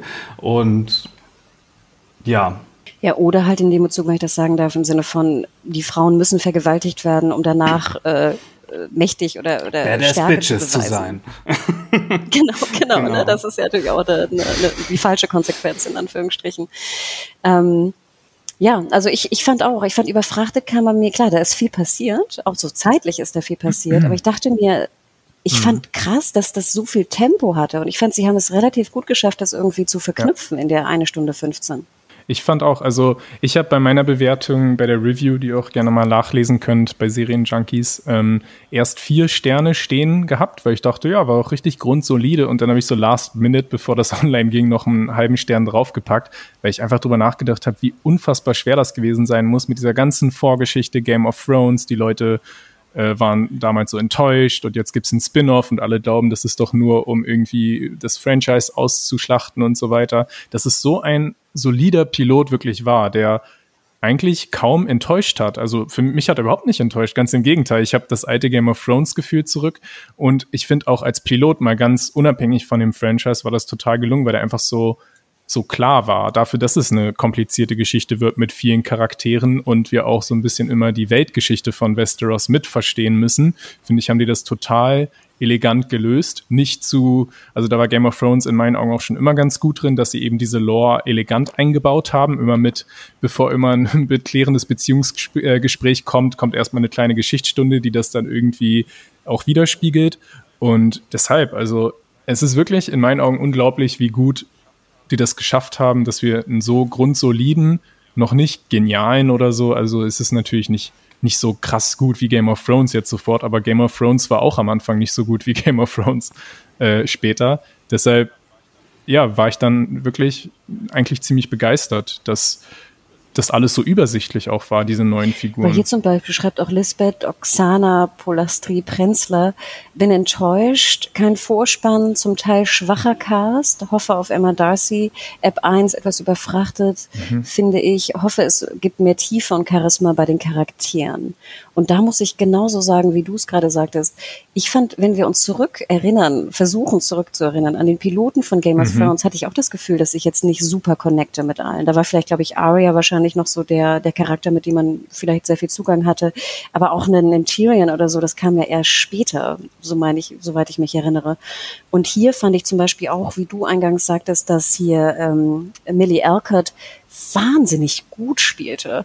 Und ich fand auch, und das ist jetzt vielleicht ja. eine gewagte These, aber ich fand, sie war auch ein bisschen überzeugender als Emilia Clarke am Anfang. Und du sagtest es ja auch, dass sie in vielen anderen Serien gespielt hatte. Ähm, aber ich fand sie, sie, ich finde, sie kam da rein und auch, wie gesagt, die muss ja auch unter wahnsinnig Druck und, und so gestanden haben, diese Rolle anzunehmen. Mhm. Und ich mhm. finde, sie hat absolut abgeliefert, plus den ganzen anderen Cast. Also ich habe ja. da bis auf Mitsuno leider, sorry, bis jetzt, habe ich da überhaupt keine Kritik zu äußern. Also jetzt auch die, Vielleicht die kleine ja. Alicent war jetzt auch nicht, glaube ich, so super duper überzeugend, aber auch solide. Aber mhm. Erkert hat es passt ja auch zum Charakter, dass sie eher ein bisschen verblasst Total. im Gegensatz Und ich fand also Erker, also äh, äh, ich dachte wirklich so, holla die ho, Respekt. Ja, die hat eine krasse Ausstrahlung und einfach der Charakter ist einfach so cool, weil sie eben diese Lockerheit mit hat, auch so ein bisschen leicht was Freches, so wie ihr Onkel Damon auch. Aber für mich war sie auch tatsächlich so ein bisschen, ja, der MVP. Und das ist schon ziemlich krass, wenn dort ein Matt Smith neben dir spielt, ein Paddy Considine und so, also wirklich krass gestandene Schauspieler. Und dann am Ende ist es die, ich weiß gar nicht, wie alt sie überhaupt ist, so Anfang 20, die dann da wirklich alle so ein bisschen überstrahlt. Mario, wie, was findest du, also wie findest du die Alcock? Ah nee, du hast es sogar vorhin gesagt, ne, dass du sie gut findest. Ja, ich ja. bin generell ziemlich begeistert vom Cast, also von vorne bis hinten fast. Mm, ich bin auch sehr an den Charakteren interessiert und ich freue mich auf, darauf, äh, wie Matt Smith als böser Drachenonkel sich in den nächsten Folgen durch die Szenerie kauen wird. Was denkst du denn, Mario, wo er hinfliegt? Hast du da dir Gedanken gemacht? Also glaubst du, er fliegt ins Vale mit seiner Geliebten zu seiner Ehefrau oder was glaubst du, macht er? Er fliegt nach Valyrien und baut sich eine Steinmenschenarmee. Nur für dich. Ähm, du, da habe ich noch überhaupt nicht drüber nachgedacht, aber da es ja eher so ein intimer Rahmen ist und wir uns hier auf einen Hof konzentrieren, ich weiß nicht, vielleicht holt er erstmal seine Goldcloaks ab und zapft die ab und macht sich so eine eigene kleine Separatistenarmee auf? Hm. Weil die hat, er, die hat er ja selber erst sozialisiert, meinte er, ne? Das waren ja vorher irgendwie so Westeros-Wildlings Vorher waren das so, es war die auch ziemlich unwichtig. Die war nicht besonders mächtig und schlecht ausgestattet und so. Und er hat die Goldcloaks eigentlich richtig, also krass ausgestattet, mhm. äh, stark gemacht. Und die ist auch mächtig, weil ich glaube, das sind irgendwie 2.000, 3.000 oder so, keine Ahnung, ich erinnere mich nicht mehr ganz genau. Und das ist eine mächtige Armee da in King's Landing. Ja, und Lord Valyrian war ja auch einer seiner Unterstützer, von daher, da könnte er ja eigentlich auch äh, vielleicht in, der, in dem Haus in dem Haus auch ein paar äh, Unterstützer bekommen. Und außerdem, es gibt doch auch noch äh, um die prominenten Häuser rum ganz viele kleinere Häuser. Da gibt es ja vielleicht auch verschiedene Lords und Ladies, die vielleicht ihn eher als äh, Königsnachfolge sehen würden. Ja, ich glaube, er hat sich das auch noch nicht ganz aus dem Kopf geschlagen, die Sache mit dem Thron. Ansonsten kann man vielleicht auch noch sagen, eigentlich muss man da gar nicht viel zu sagen. Ich finde das mittlerweile heutzutage echt schon das Mindeste bei einer Serie, weil ja alle Serien äh, so hochwertig produziert werden, dass die Ausstattung genial ist. Gut, manche sehen die Dracheneffekte vielleicht nicht so überzeugend. Ich glaube, wir fanden sie auch alle sehr cool. Ähm, einfach die Schauwerte, ne, die sind ja schon, also die stehen Game of Thrones wirklich in nichts nach. Und ich finde sogar, wenn man es wirklich jetzt vergleicht mit dem Pilot, was natürlich auch logisch ist, das ist vor zwölf Jahren gedreht worden oder noch länger bei Game of Thrones, dass das hier schon deutlich besser sogar aussieht. Das hatte ja damals auch kaum Budget im Gegensatz zu den späteren Staffeln. Game of Thrones wurde ja auch erst, mhm. also ab zwei, Staffel 2 richtig groß. Das ist ja wie bei fast allen Serien, so Breaking Bad ja auch. Mhm. Genau, also das war ja wirklich äh, genau. simpelst. Also, also, ich kann wirklich jedem nur noch mal sagen, schaut euch den Piloten noch mal an. Ich hatte den ja, glaube ich, vor der achten Staffel hatte ich noch mal einen Rewatch gemacht und äh, ja, also das hier ist einfach, ein, finde ich, ein sehr, sehr gut strukturierter Pilot und ich denke auch, also wie viel Druck und Stress äh, bei der Kon Konstellation und Konzeptionierung auch äh, vorhanden war. Ich finde, dafür haben sie es echt wahnsinnig gut gemacht. Und ich muss auch sagen, wenn ich zurück überlege, jetzt um so ein paar Monate vorher, hätte ich nicht gedacht, dass es so gut gelingt. Ich war doch ein bisschen kritischer und dachte so, okay, schaffen sie es wirklich, aber Hut ab. Mhm. Wirklich. Ja, ich finde, nach den ersten Trailern konnte man langsam optimistisch werden, weil also der richtige Trailer, der sah dann schon echt stark aus. Ich habe mir als Vorbereitung übrigens auch nochmal die achte Staffel Game of Thrones oh. angeschaut. Wahrscheinlich, um meine Erwartungen zu dämpfen oder so, oder ein bisschen zurechtzuordnen.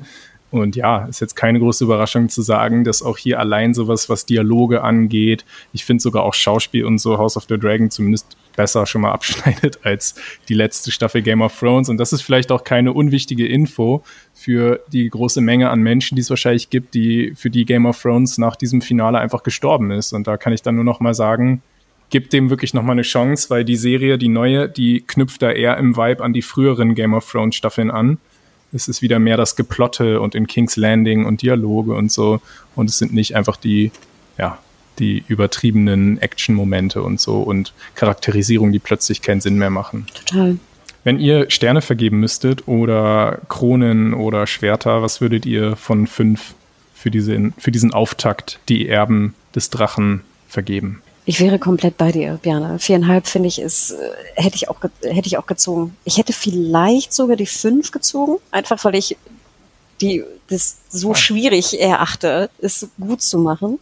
Und mhm. die, sage ich mal, drei, vier Kleinigkeiten, die mich gestört haben, jetzt auch wirklich nicht relevant waren im Vergleich. Ähm, aber viereinhalb mindestens hätte ich gegeben, ja. Ich würd, bin ja auch einigermaßen bei dir, würde mich, also ich könnte mich auf viereinhalb hochquatschen lassen. Hm, persönlich wäre ich wahrscheinlich aber eher bei vier, weil wie gesagt, ich bin so, so Hobbit traumatisiert. Ich möchte nicht, dass so Prequels so passgenau auf Teufel komm raus gemacht werden, nur um irgendwie an das Mutterschiff andocken zu können. Ich möchte, dass so Sachen eigentlich eher so ein eigenes alles haben und ähm, so ein bisschen mehr Eigenständigkeit hätte ich mir gewünscht, aber ich verstehe, dass sie wahrscheinlich vor allen Dingen in der Pilotfolge jetzt ein bisschen mehr darauf gepocht haben und ich hoffe, die Serie hat im Laufe der Staffel so ein bisschen die Chance, ihr eigenes Ding dann zu machen und nicht ständig an Game of Thrones erinnern zu müssen mit so äh, optischen oder Soundtrack-Cues. Alles klar. Ja, also ihr, ihr hört wahrscheinlich schon, wir drei waren äh, alle sehr positiv überrascht und freuen uns, glaube ich, jetzt auch irgendwie total darauf, wieder richtig einzusteigen. Und wir hoffen natürlich, dass ihr auch alle mit dabei seid und vielleicht auch äh, dann Freude daran habt, mit uns Woche für Woche die Sachen äh, gemeinsam nochmal zu überdenken was da so passiert ist. Und wir freuen uns natürlich auch wie immer darüber, wenn ihr uns schreibt, nämlich an die E-Mail podcast.serienjunkies.de oder natürlich auch Kommentare ähm, bei den Reviews hinterlasst, wenn die dann hoffentlich äh, sehr bald wieder freigeschaltet sind. Ähm, ja, also mir hat's großen Spaß gemacht. Ich hoffe, dass es mit der Moderation in Zukunft auch noch ein bisschen, dass wir da vielleicht ein bisschen mehr Struktur reinkriegen. Aber ich denke, das wird dann einfacher, weil beim Piloten muss man ja auch erstmal ganz viel abfrühstücken über die Produktionsgeschichte. Aber ich habe große Lust darauf, die nächsten Wochen und freue mich sehr, das mit euch machen zu können. Also vielen Dank an euch. Danke Hanna, danke Mario und ja, passt alle auf euch auf. Bis ciao, nächste Woche. Ciao, ciao. Bye bye. Ciao, ciao.